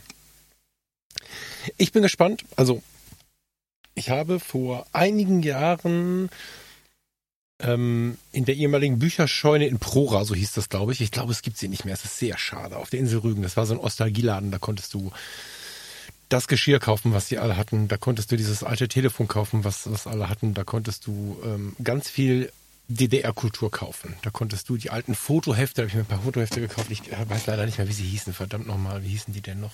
Ich weiß es nicht mehr. Hatten so einen subtil, subtilen Namen wie das Foto. Ich weiß es nicht mehr genau. Und ähm, dieser ganze Laden war voller Zeitgeschichte und da lagen dann äh, neben einer, ich habe die jetzt auch eine Bakelitkamera. Hilf mir, wie sie heißt. Die Bakelitkamera der DDR. Keine Ahnung. Ist gerade weg. Ich habe sie immer wieder blank. erwähnt. Das ist mein Gehirn gerade. Ähm, ihr wisst wahrscheinlich, was ich meine. So mit so einem, das Objektiv drehst du so raus vorne, so einem riesigen Schraubgewinde. Egal. Ihr wisst, was ich meine, wenn ihr, wenn ihr so ein bisschen im Thema seid. Daneben lagen vier ähm, Zehner-Pakete Orwo-Filme. Vier Zehner-Pakete Orwo-Mittelformatfilme, die seit kurz nach der Wende abgelaufen waren. 91, kurz vor der Wende, irgendwie sowas. Also um die 90 äh, waren die abgelaufen und wir schrieben das Jahr 2010, glaube ich. Waren sie zehn Jahre abgelaufen und ich habe mir dann diese Filme mitgenommen, habe dann zu Hause ein bisschen gegoogelt, weil das auch so vom Design her so, das war ein bisschen wie diese F6-Zigaretten, die so, so Pappe und so irgendwie ganz interessant, so, es roch sehr nach DDR. Die habe ich verfotografiert. Einige waren nichts mehr, einige waren unfassbar schön pastellig. Ich habe bei Instagram jetzt gerade noch mal welche hochgeladen. Das eins von den hochgeladenen ist, glaube ich, ja, ist auch von den alten Orwo-Filmen. Und ich habe mich mit Orwo ein bisschen beschäftigt. Das war äh, früher das VEB Filmkombinat, äh, Kombinat hieß das so? VEB Film, was auch immer, Wolfen. Ähm, volkseigene Betriebe hieß es ja in der DDR und da gab es halt äh, seit, ich glaube, 1910, also auch schon bevor die DDR gegründet war, wurden dort Filme entwickelt. Ähm, ganz, ganz lange Geschichte. Orwo war jetzt ein paar Mal platten, dann gab sie wieder, dann waren sie wieder nicht vorhanden, dann hat irgendwer wieder den Namen gekauft. Ich kriege die genaue Geschichte gar nicht hin, aber jetzt stehen wir wieder an einem Punkt, wo die Webseite verkündet, warte, ich habe sogar hier rauskopiert, dass um die Webseite nicht suchen zu müssen. Nee, das ist der Film. Wir sind die digitale Heimat für alle Fotoverrückten. Bei uns findet ihr einen Ort, an dem ihr eure Ideen in die Tat umsetzen könnt und euch inspirieren lassen könnt. Werdet Teil unserer Orwo-Familie. Wir waren Orwo, wir sind Orvio und wir wollen unsere Kultmarke mit euch zu neuem Leben entwecken, erwecken. Wer, wer, wer mehr über die Orwo-Story und unseren Background wissen möchte, checkt unsere Orwo-Historie. Das ist ein Link, da könnt ihr auf der Webseite mal nachschauen, wenn ihr da Bock drauf habt. Orwo hat halt wieder neue Filme rausgebracht. Ähm, die sind inspiriert von alten Filmen. Jetzt habe ich mir auch das rausgeschrieben. Ähm, die, ich habe mir zum Beispiel auf der Fotopia den Wolfen NC 500 gekauft. ISO 500, na falsch. ASA 500. Ich bin sehr gespannt, wie ich den belichtet kriege.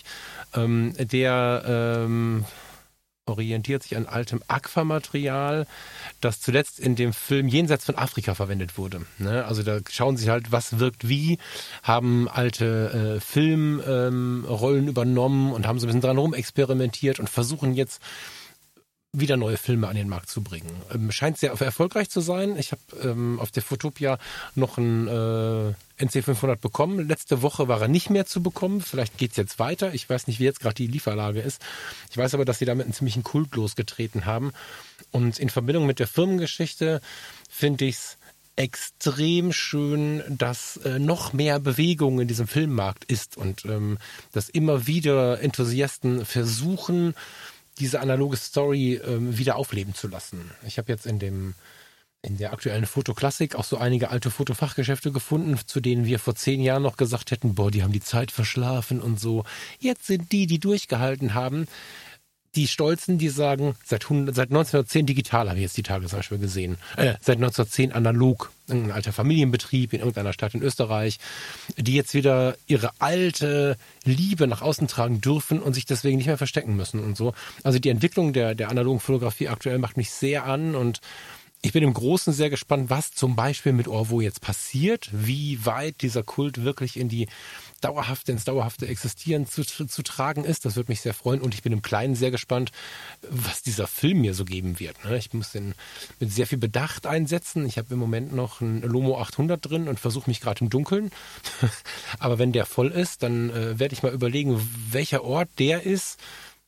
Ich werde nicht nach Afrika fliegen deswegen, aber Wobei jenseits von Afrika, kennst du den Film? Ich kenne ihn, glaube ich, gar nicht.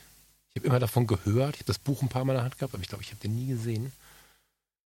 Vielleicht schaue ich, ich mir den mal an und gucke tatsächlich, ob ich ähm, eine ähnliche Kulisse finde für diesen Film.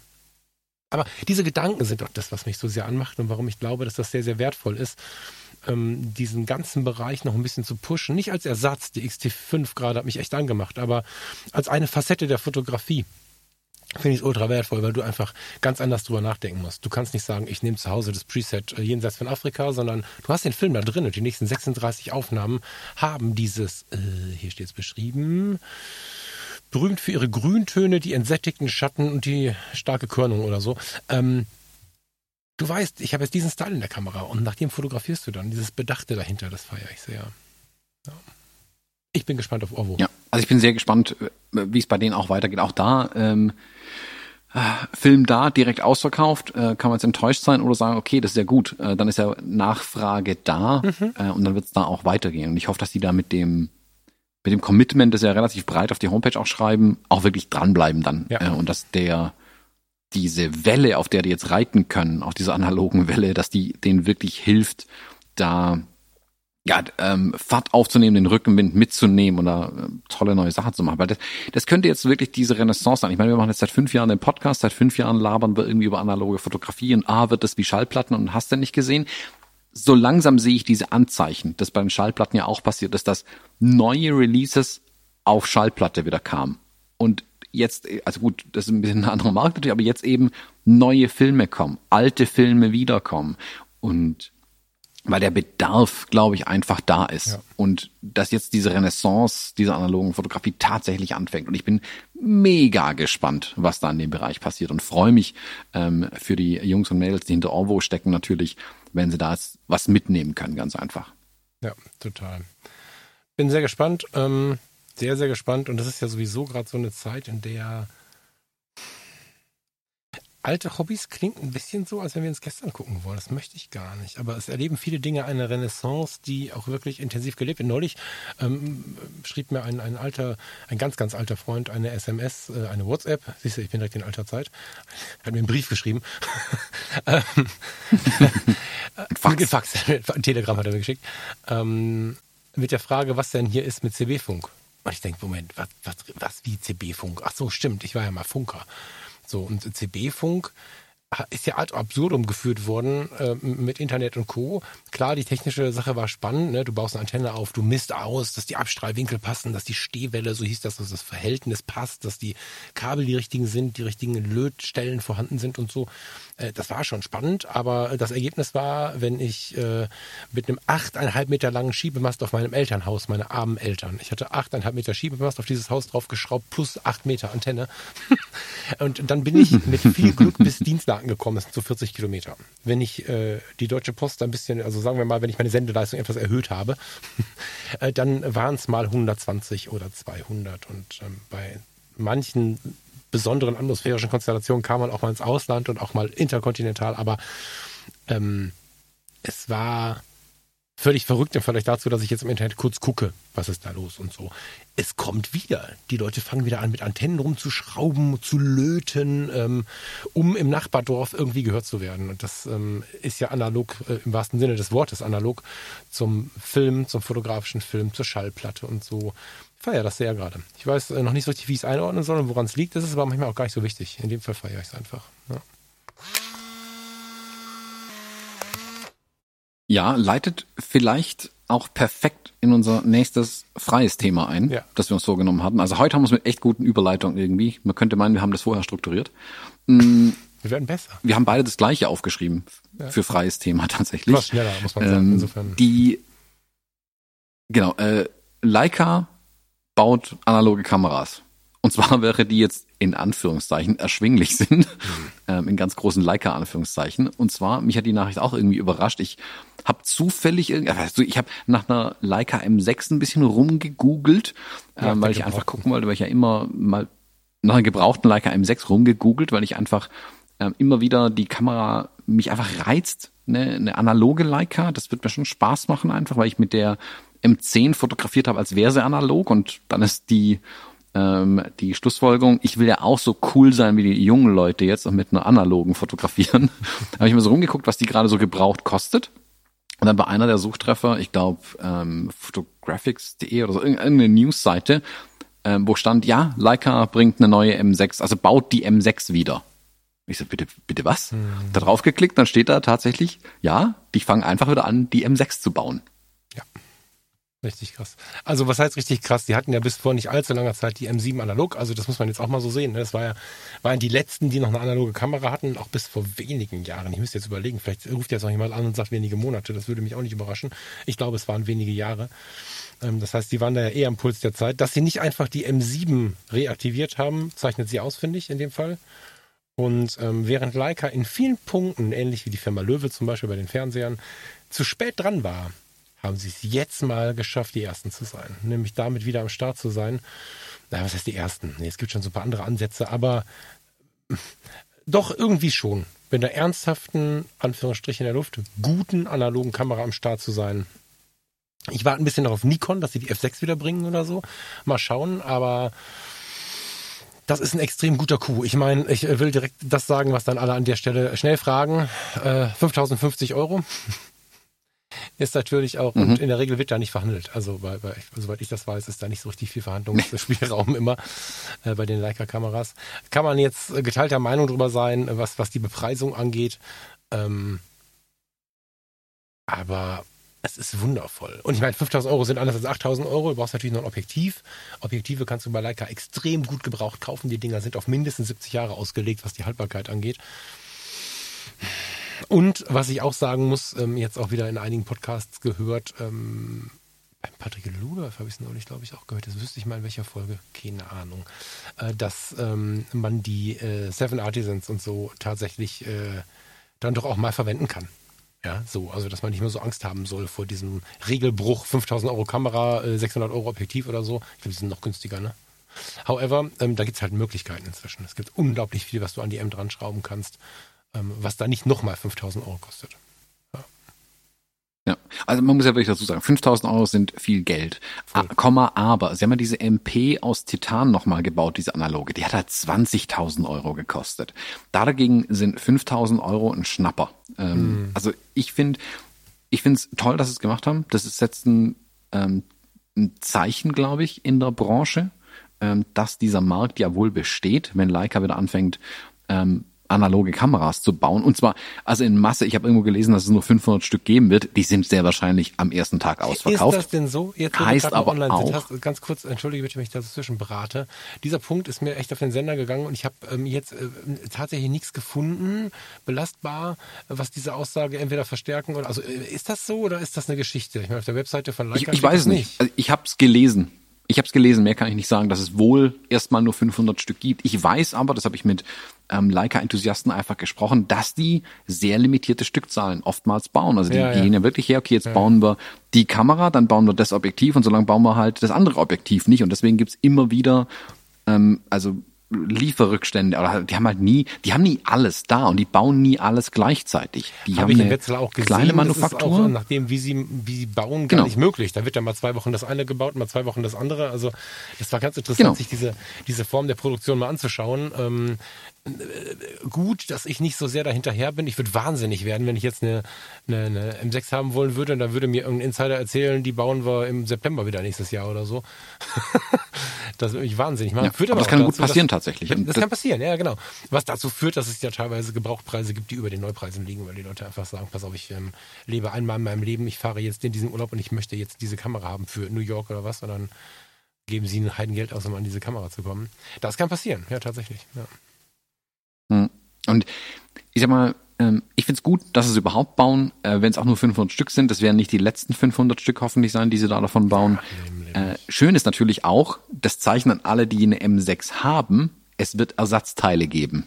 Also du kannst damit nicht, davon ja, ausgehen. Hoffentlich, sie wird, und das ist, äh, habe ich ganz oft gelesen, diesen Satz, ähm, es ist keine Wiederaufnahme der Produktion. Ne? Also es kann schon sein, dass da einiges auch anders ist. Ähm, es sind ein paar Dinge sind anders. Genau, ne? also es ist äh, keine reine Wiederaufnahme der Produktion, sondern es ist schon so, dass da vieles neu konzipiert ist. Äh, man wird in Teilen diese Ersatzteile verwenden können, ja, das denke ich schon. Ja, das stimmt. Genau, also es wird bestimmte Ersatzteile geben, genau. Nicht, man ist nicht völlig aufgeschmissen mit einer alten M6 dann. Wobei, ich sag mal, bei den Leicas hast du ja einen riesigen Markt eigentlich nach wie vor und Dinge werden ja gehegt und gepflegt, mhm. weil sie ja auch einiges kosten. Ich fürchte aber tatsächlich, dass mein Ziel, mir eine, eine, eine M6 so eine alte aus den 80ern dadurch jetzt torpediert wird, weil der Preis für die wird natürlich auch nach oben gehen. Ja. Ähm, eben weil es jetzt wieder Ersatzteile gibt und weil jetzt jeder eine M6 haben will. Also ich habe ja, mir die perfekt falsche Zeit ausgesucht, eine M6 Ding, haben zu wollen. Das neue Ding hast du noch eine analoge und ja, ich habe das Original und so. Da gibt's ja einfach immer Denkweisen, die dazu führen, dass sie dann wertvoller wird. Das ist ja einfach auch so, ne? Ja. ja. Aber ich sag, die, die, der analoge M6, eine analoge M6, eine alte M6, ähm, kannst ja, wenn du, wenn du einen Schnapper machst, ab 2000 Euro irgendwo kriegen. Hm. Ähm, ja, noch. Und das ist ja schon richtig cool dann. Und da sind 5000 halt eine Stange mehr Geld. Das ist mehr als das Doppelte. Und ich ja. hoffe halt, ah, ich hoffe, dass ich es irgendwie schaffe, eine M6 äh, irgendwie in die Finger zu kriegen. Ich habe jetzt gerade witzigerweise eine M3 äh, hier im, im, im Studio. Ähm, die ist mir x-mal empfohlen worden. Und da habe ich jetzt mal eine da, da schieße ich jetzt mal einen Film durch mit der. Guck mal, wie mir das gefällt. Aber irgendwie, na, die M6 reizt mich mehr. Das ist so ein bisschen, ich gucke die M3 an, finde die toll, aber will ich nicht haben. Das, die, sagt, die sagt nicht, will ich haben. Das, mhm. Die M6 sagt das für mich irgendwie. Spannend. Naja, Nee, nicht zu der M3. Äh, äh, naja, zu der Leica. Ich ähm, habe ja viel von der M240 erzählt. Eine ganze Zeit lang auch, ne? Und konnte sie ja immer nicht so richtig in Worte fassen, weil ich sie irgendwie faszinierend fand, irgendwie aber auch dann wieder zurückgeschreckt bin und so. Ähm, wahrscheinlich vor allen Dingen, weil so ein Sensor irgendwann mal aufgeben wird und ich nicht weiß, wohin sie mich führen wird und so. Ach, diese etwas andere Fotografie, die ich mit der M240 beschrieben habe, erlebe ich jetzt zum Beispiel aktuell, also jetzt in diesen Tagen mit meiner Pentax MX, die ich jetzt nutze. Die Contax hat es gerissen, die ich mit in Hamburg hatte. Vielleicht das noch am Rande. Ähm, und äh, habe ein ähnliches Empfinden wie mit der M240, ähm, was jetzt das Thema Leica für mich aber leider noch lauter macht, ähm, auf eine Kamera bezogen. Also das wird hier heute nicht funktionieren, aber das ist nicht komplett von meinem Radar gefallen. Das, äh, so, also so eine M6, äh, pff, das könnte mir schon passieren. Das ist, ähm, man muss ja, glaube ich, auch nicht mehr Sorge haben, dass die analoge Fotografie völlig wegfällt. Das war mal so, dass man so überlegen musste, wie lange wird es denn funktionieren und so. Ich glaube aber fest daran, dass wir langsam an dem Punkt ankommen, wo sie Bestandteil des Ganzen ist. Und ja, das macht die Kamera noch reizvoller, die M6. Bin gespannt. Mhm. Ich habe gerade einen äh, spannenden Rechtschreibfehler bei, bei Calumet entdeckt. Da habe ich gerade die M6 ein bisschen angeguckt. Mhm. Ähm, oder ich hätte anders anfangen müssen. Ich fange nochmal anders an. Bei Calumet steht eine total spannende Information über das Fokussystem der neuen M6. Ähm, Moment, ich lese es mal eben vor. Fokusmodus manuell. Also scheinbar sitzt da ein kleiner Manuel drin, der fokussiert. Da fehlt ein L. Müsste manuell heißen, meine Freunde. Sehr schön. Ja. Ähm, ja, ich bin, also ich glaube, ich bin wirklich, wirklich gespannt und ich höre mir diese Sendung in drei Jahren bestimmt nochmal an, um zu gucken, wie sich die, die analoge Welt entwickelt hat gegenüber dem, was wir jetzt momentan sehen. Das finde ich super spannend. Das mit der Leica finde ich spannend, was Chrome macht, finde ich super spannend. Äh, Alvo, da tut sich gerade so viel und die vielen jungen Menschen, die ich mit analogen Kameras sehe, wirklich spannend. Ich hatte jetzt, äh, vielleicht um es dann das, das analoge Ding nicht ganz abzuschließen, kommt noch mal was dazu, aber ich habe jetzt gestern eine Hochzeit hybrid fotografiert. Ich bin damit ähm, einer XT4 aufgeschlagen, ich bin da mit einer, meiner Hasselblad 500 CM aufgeschlagen und mit meiner Nikon F100 aufgeschlagen und habe mit allen Kameras fotografiert. Ein Fotografenpärchen, das sich das explizit gewünscht hat und den Wunsch kann ich natürlich nicht abschlagen, zu sagen, okay, ich fotografiere bei euch auch ähm, analog mit mhm. manuell Fokus und ähm, schau, dass wir dann einen schönen Mix an Bildern rauskriegen. Die sicher das sichere Fallback digital. Damit habe ich auch alles fotografiert. Aber ich habe auch, glaube ich, zwei Rollen Mittelformatfilm äh, und zwei Rollen Kleinbild durchgeschossen. Und jetzt gucken wir einfach mal, was rauskommt. Mhm. Und da haben wir da auch noch ein paar schöne analoge Andenken an den Tag. Und wenn sie das so entwickelt, wie, wie es sich im Moment zu entwickeln scheint, dann mache ich vielleicht diese wenigen Hochzeiten, die ich in Zukunft noch mache, vielleicht schärfe ich da mein Profil auch noch mehr, dass ich sage, hey, ich bin nicht wie andere Hochzeitsfotografen, ich komme mit analogen Kameras zusätzlich. Also das ist einfach ein festes Feature bei mir. Ihr bekommt auch analoge Bilder. Und vielleicht mache ich den, den Workflow auch komplett analog, dass ich wirklich nur Abzüge liefere und keine digitalen Bilder aus den analogen Kameras liefere. Also keine Scans quasi liefere. Würde ich sehr feiern. Würde ich sehr, sehr feiern, ja. Hammer. Das ist schön. Ich mache mir richtig vor, ich muss gleich zur Arbeit. Ich kann mich jetzt im, im Anschluss gar nicht so richtig darum kümmern hier. Ne? Das ist jetzt ein bisschen traurig, aber nun gut. Ähm, wollen wir einfach, warte, wo sind wir überhaupt? Warte, wo ist mein Klick? Eine Stunde 47. Ei, ei, ei. Wie, wie war das? Yeah. Ähm, Jetzt noch ein bisschen Bild des Monats. Ich bin, genau, ich, ich bin so froh, dass die Fotologen nicht mehr eine Stunde machen, sagt irgendwer auf der Fotopia zu mir tut mir sehr leid. Ich habe dich vor Augen, ich weiß noch, wer du bist, aber ich möchte dich nicht diskreditieren, weil das hier sind die neuen Fotologen. Das Bild des Monats, Thomas. Ich äh, möchte wissen, was du, ich möchte es erst erzählen, ne? Das ist Dark Side of the Moon von Pink Floyd. Yes. Plattencover, Fassadenkante eines Gebäudes. Rauputz auf der Hochzeit, während ein Lichteffekt draufhängt. Äh, Sonne und Regen, Regenbogen auf der Fassade, das gibt's nicht, ne? Also, auf jeden Fall ist das irgendwie ein Rauputz. Und auf jeden Fall ist es Rainbow, also Regenbogen, der Tom, wieso lachst du denn jetzt? Das ist kein Rauputz. Weil du bis jetzt noch nicht den Regenbogen erwähnt hast. Es klingt, als hätte ich einfach Rauputz äh, fotografiert. Ach so. Ich wollte hier nicht so. Also die, das auffälligste ist Regenbogenfarbe. Also und ich meine Frage ist, also wir sehen ähm, eine vermutlich weiße Fläche Putz und eine, die im Schatten liegt. Ob die jetzt lackiert wurde und um die Ecke rum ist ein bisschen Farbe gespritzt hat oder ob das eine Lichtaufflächung ist, kann ich gar nicht genau sagen. Aber es ist, ähm, ich mag das, aber ich weiß nicht, was es ist. Ist es ein Rauputz im Regenbogen? Was erzählen uns mal?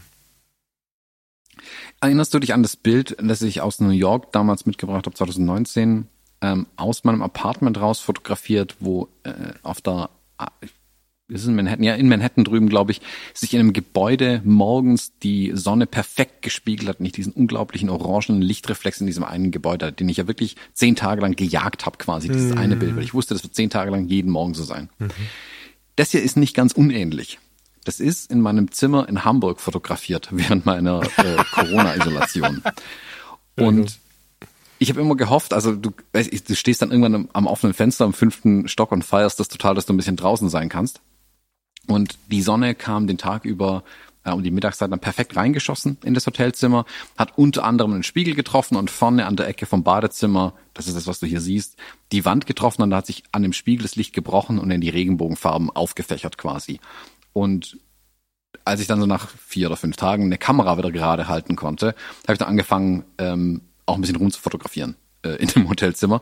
Und genau genommen habe ich eigentlich nur diesen einen ähm, äh, Regenbogeneffekt hier gejagt, wenn ich ehrlich bin, weil ich den wirklich interessant und schön fand und habe geschaut, wie kann ich den gut fotografieren als ja, kleines Zeitzeugnis, ähm, wo jetzt nicht äh, ich irgendwie zwischen tausend Taschentüchern im Bett lieg und mich vor Schmerzen krümm, äh, juhu, Corona gehabt, sondern was kann ich als Erinnerung aus der Zeit mitnehmen? Irgendwie so einen kleinen Lichtblick, haha, mhm. ähm, und irgendwie das, das Schöne in dem Schlechten irgendwie sehen. Weil dieses Ding wäre mir niemals aufgefallen, weil ich wäre jeden Tag ja unterwegs gewesen. Ja. Also ich habe das erst gesehen, wo ich mal einen Tag im Hotelzimmer verbracht habe.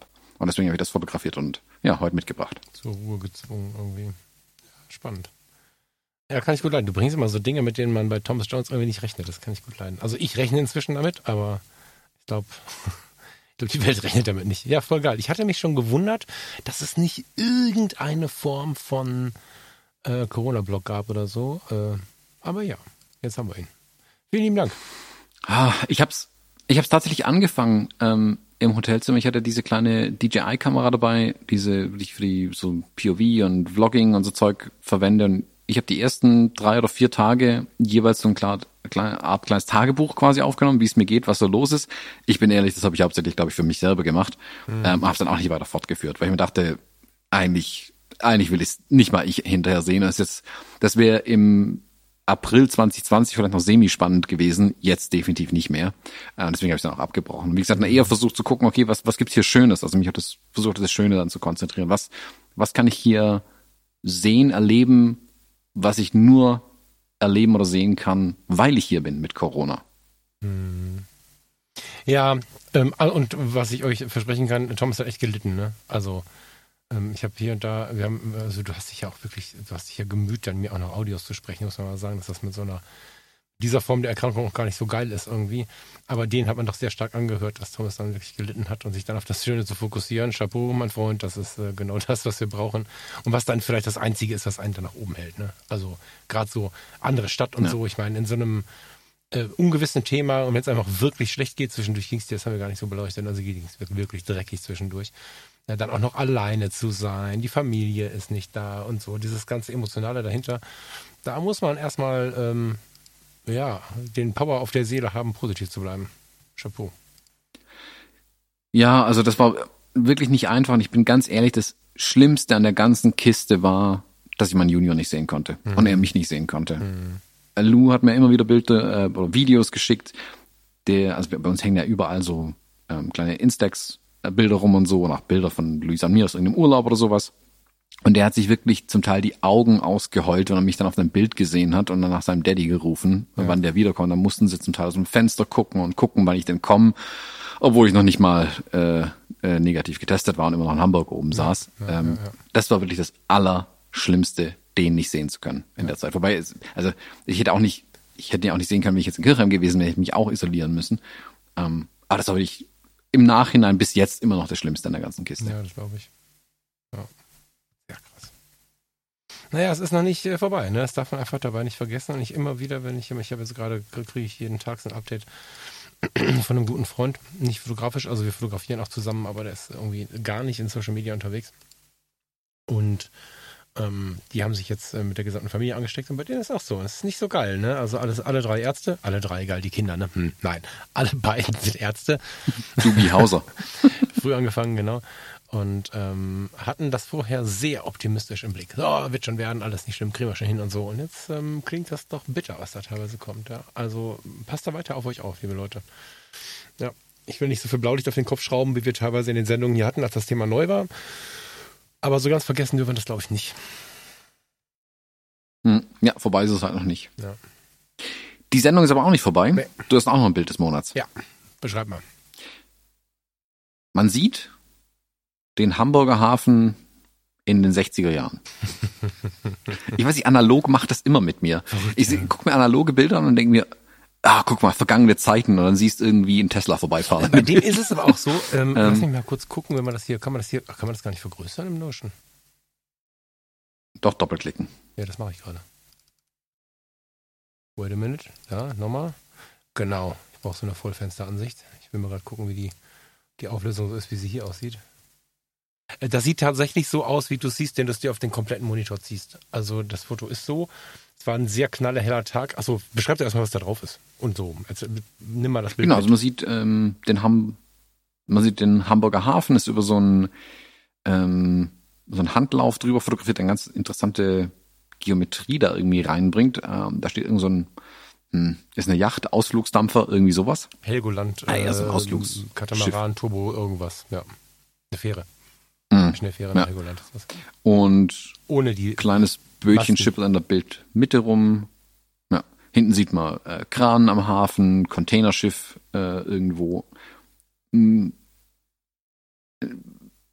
Hinten, ich wollte gerade sagen, die Skyline, also man sieht Gebäude im Hintergrund noch zusätzlich. Ähm, schöner Eindruck von Hamburg auf jeden Fall. Mm, abgelaufener Tricks abgelaufener Tricks macht unscharf oder das Objektiv war kacke, ich weiß es nicht genau. die, die Contax hatte da schon den Geist aufgegeben, dieses Foto ist irgendwann hat funktioniert. Es waren einige, die äh, völlig im Eimer waren. Ich habe die ein paar Missshoots äh, quasi, habe ich Missshoots, das heißt nicht so, ne? Kann man das sagen, Thomas? Ein paar ja kaputte Fotos, habe ich bei Instagram hochgeladen, die ich sehr äh, gefeiert habe. Das ist eins von denen, was funktioniert hat. Mich sprachen aber mehrere auf der Messe an, auf die Kontakts und sagten, wow, eine RTS, aber das Objektiv ist nicht cool. so, und äh, das hatte ich äh, einige mhm. Male gehört vorher. Das Foto zeigt so ein bisschen, wenn man es ein bisschen ähm, also entweder ich bin im Fokus völlig daneben oder es gibt keine so richtige Schärfe. Ich meine, das ist ja bei analog immer so eine Frage auch, ne? Aber so stark ist der Film auch abgelaufen. Man sieht, dass das Korn sehr intensiv ist und auch irgendwie so hier und da ein Fehlerchen drin ist. Keine Ahnung, ob es vielleicht auch daran liegt. Aber was ich eigentlich mit dem Bild sagen wollte und auch währenddessen empfunden habe, ist, man fängt wieder an, Bildgestaltung zu betreiben. Ob die jetzt gut ist, darüber können wir streiten. Ob die jetzt total korrekt ist, können wir nachmessen. Vielleicht ist nicht ganz gerade. Das Bild ist jetzt so nicht korrigiert von mir. Und du hast halt, also ich stand da an diesem, an diesem Handlauf, wie nennt man das, an diesem Geländer. Das ist auf diesem Jan Fedder, also oder kurz daneben zumindest. Da gibt's ja diese, die haben ja einen Teil der Promenade nach Jan Fedder benannt, der Mensch von Großstadtrevier. Ähm, und ich fand halt diesen, diesen, dieses Geländer spannend und habe dann angefangen, dieses Bild zu bauen, aber wollte auch nur ein Foto machen. Ich habe mir während der ganzen Zeit vorgenommen, nicht diese fünf, sechs Doppel-Sicherheitsschutz zu machen, Shots zu machen, sondern ich wollte einfach ein Bild machen. Es war knallehell, es war viel zu hell und ich konnte nur hoffen, dass der Film das kann. Der Tricks ist da ja ein, ein echt geiler Typ so. Ähm, selbst die Stellen da an diesem Katamaran haben ja noch Zeichnungen, was eigentlich unglaublich ist bei diesem Knalllicht, das wir da hatten. Und ähm, ich habe diesen Handlauf unten irgendwie aus dem Bild rausfliegen lassen wollen. Ich wollte unbedingt irgendwie den Katamaran mit drauf haben, aber wenn er so spannend um die Ecke guckt, fand ich ihn spannender. So stand ich dann da. Dann sah ich, dass dahinter das Segelschiff dem Katamaran plötzlich äh, Segelmasten gab, was natürlich bei einem Hochgeschwindigkeitskatamaran sogar Humor hat. Ähm, dann hast du dich ja wieder bewegt und geatmet, dann ist das ganze Bild wieder platt. Dann schiebst du es wieder zurecht. Dann hast du die Mittellinie mit dem Hochhaus in der Mitte als Zielfernrohr und darunter mit diesem kleinen Barkassenschiffchen, womit übrigens dann, also mit so einem ähnlichen Schiff werden dann auch diese Fototurns gemacht, damit man noch nah rankommt und so. Der kommt dann in diesen Bereich, ja, das ist ein Innenhafenbereich oder so, das ist dann dieser Bereich, wo die Barkassen dann auch äh, zum Parken kommen quasi. Äh, und trotzdem hast du links Blumen und Voss und nochmal so ein paar Kräne und so. Also es war von der, von der Gestaltung her wirklich gewollt da so ein bisschen mit, mit, mit, mit, ähm, wie sagt man, mit dem, mit dem Blick in die Ferne, mit dem Auslaufen nach links in den, in den hinteren Bereich zu gehen, mit Gewichten zu spielen, funktioniert das Bild so und so. Ich habe da vielleicht eine Viertelstunde gestanden mit der analogen Kamera. Und dann kam dieser kleine Kahn in der Ferne schon an. Da dachte ich, uh, jetzt muss ich mich beeilen. Der könnte ein bisschen so dieses kleine Salz in der Suppe sein und habe dann das Foto gemacht. Und ich will das gar nicht feiern als das beste Foto der Welt, darum geht's gar nicht. Ne? Aber so kleine Dinge wie, hihi, ich gehe noch einen Zentimeter hoch, dann stützt der Pfosten links, siehst du diesen Pfosten an, an also wenn du links äh, quasi über dem Geländer, der erste Ausläufer, da ist ja so ein, wie heißt denn das? Da kann man so ein Schiff dran festmachen. Der stützt quasi in der Ferne Blom und das Dock. So, das sind so Kleinigkeiten, wo ich dann gedacht habe, jetzt drehst du völlig durch. Aber da hatte ich dann Zeit und Muße für. Und dieses Foto hätte ich niemals digital gemacht. Nicht, weil digital doof ist, sondern weil ich ein bisschen doof bin, wenn ich digital in der Hand habe. Ich liebe das. Schnelle Reportage, alles richtig gut. Aber an so einem Bild rumgestalten und nachher noch Freude haben, gelingt mir mit den digitalen nicht so gut wie mit den analogen. Vielleicht ist es auch eine Schule, dass die analoge mir das beibringt demnächst und dass ich es dann digital wieder kann. Aber Bilder wie diese habe ich reihenweise auf den Filmen und ähm, hätte sie digital nie gemacht. Ich hätte sie für zu langweilig befunden, weil ich dieses Gestalten und alles gar nicht ähm, gar nicht irgendwie wahrgenommen hätte. So. Und mir ist auch heute total klar, wenn ich dieses Bild jetzt hier zeige, klickt mal in die Shownotes, guckt es euch an. Ich keine Ahnung, äh, ob man überhaupt, wenn man jetzt nicht diesen Hinweis darauf bekommen hat, das bei Instagram findet und sich eine Sekunde Gedanken darüber macht. Wahrscheinlich nicht. Wahrscheinlich denkt keiner darüber nach, was da in der Mitte, was da am Rand und wo das Gewicht ist. Aber genau das hat wieder einen riesen Spaß gemacht. Und das jetzt in groß zu sehen, inklusive der Zeitreise, die dieses starke Korn und so irgendwie noch schenkt, Hammer. Also ich genieße das sehr. Das ist für mich so momentan äh, so ein bisschen einer der Punkte, äh, der mich an der analogen Fotografie reizt. Ich will schauen, dass ich demnächst noch mal ein paar Menschen vor die Kamera kriege. Mal schauen, wie schnell das geht. Das wäre dann noch so Endstufe, aber ähm, das auch schon, ähm, das reizt mich gerade schon sehr, ja. Mhm. Ja, das, was du ja sagst mit der, mit der mh, mm, aktiven Bildgestaltung, ähm, ist ja das, was bei, äh, bei digital einfach ähm, verloren geht, gerade wenn man so in ich will sagen, in Eile ist, ähm, dass man halt doch irgendwie nur ein Bild schießt und das passiert mir auch manchmal. Und dann denke ich mir hinterher auch, boah, da hätte man es auch, hätte ich auch meinem Namen gerecht werden können und ein Bild machen als Fotograf und nicht einfach nur irgendeinen Schnappschuss. Und das passiert mir mit analog eben nicht. Und ich habe es jetzt gestern auf der Hochzeit zum Beispiel gemerkt, dass ich ähm, bei dem Porträtshoot angefangen, aber auch bei der Reportage, es war eine freie Trauung draußen, mir sehr viel mehr Gedanken gemacht habe über die Bildgestaltung, plötzlich auch bei den digitalen Bildern, weil ich ja, ja. beide, weil ich ja beide Kameras ähm, gleichzeitig hatte oder alle drei Kameras zum Teil gleichzeitig zumindest im Zugriff hatte und ich dann ähm, mit der F100 zum Beispiel ein Bild gemacht habe ähm, und dann die die XT4 genommen habe und das gleiche Bild nochmal digital gemacht habe. Weil ich habe mir sehr viel mehr Gedanken darüber gemacht, wie ich das mit der F100 mache um dann das gleiche mit der digitalen zu machen. Mhm. Bei der digitalen hätte, hätte, ich vielleicht ein bisschen weniger nachgedacht an der einen oder anderen Stelle. Und deswegen den, den großen Reiz am Analogen. Vor allem auch, wenn die Rolle 25 Euro kostet und sie dann noch nicht mal entwickelt ist. Ja. Ähm, dass ja, dass dann dem Schwaben auch wehtut, wenn man äh, Mistbilder macht. Ja, sehr. Da musst du nicht mehr Schwabe sein, da kannst du einfach. Äh, by the way, ein kleines Shoutout und natürlich unbezahlt und unabgesprochen an Foto Brell in Bonn. Äh, die haben jetzt äh, acht Filme entwickelt zu einem ganz guten Preis auch äh, günstiger, als ich das woanders, da wo ich sonst so war, gesehen habe. Geht nicht um den Preis an sich, um Himmels Willen. Aber ich wollte sie mal ausprobieren, weil sie mir empfohlen worden sind und extrem unkompliziert geregelt, äh, Paket hin, ähm, kurze Mail, alles ist da. Nach, ähm, ich glaube, zwei oder drei Tagen, noch vor dem Wochenende, habe ich im Leben nicht mit gerechnet, kamen die Scans per Download. Äh, äh also so schnell hätte ich im Leben nicht damit gerechnet, dass sie das schaffen. Und ähm, jetzt kamen die Tage noch die ähm, Negative hinterher, alle schön sortiert, mit kleinen Indexen dabei, die habe ich nicht mehr, mehr bestellt. Rechnung anbei, hm, natürlich muss das bezahlt werden. Rechnungsbetrag wie gedacht, also ich acht, acht Filme, großer Scan, Entwicklung, zap, zap, zap, deutlich unter 100 Euro. So, also das war wirklich Das war wirklich gut. Ne? Ich meine, klar, unter 100 Euro, acht Filme, Speicherkarte ist günstiger, wissen wir.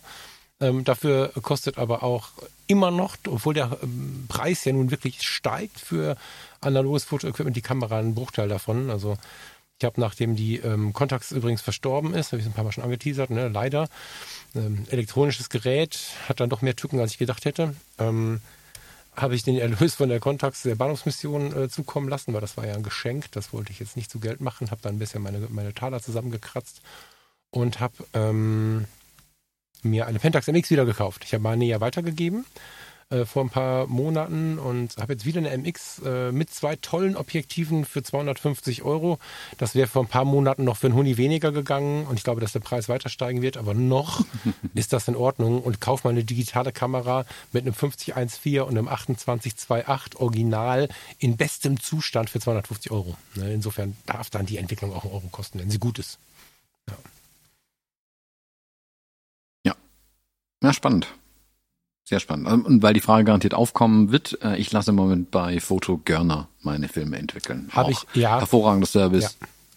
Sind auch super fix. Das macht auch Spaß, mit denen zu arbeiten. Habe ich lange Jahre gemacht und heißt auch nicht, ich bin raus oder ich bin jetzt immer bei Brille oder ich bin immer bei Görner oder so. Foto Görner habe ich lange Jahre gemacht und bin ein, habe ich dir die empfohlen? Ich weiß gar nicht. Also ich bin ein mega Fan von denen. Seit, das kann sein, dass ihr das von dir habt, den Tipp, ja. Seit der Foto-Community-Zeiten. Ich weiß nicht, ähm, ob der George, der Georg, ob der noch da ist, aber der ist ein alter Foto-Community-User gewesen der ersten Tage, als wir alle da äh, irgendwie wie wild unsere Emotionen durch die Welt geschossen haben. Und der hat dann bei Fotogunner angefangen. Ich weiß nicht, ob der noch da ist, aber das ist ein geiler Laden, ja, das stimmt.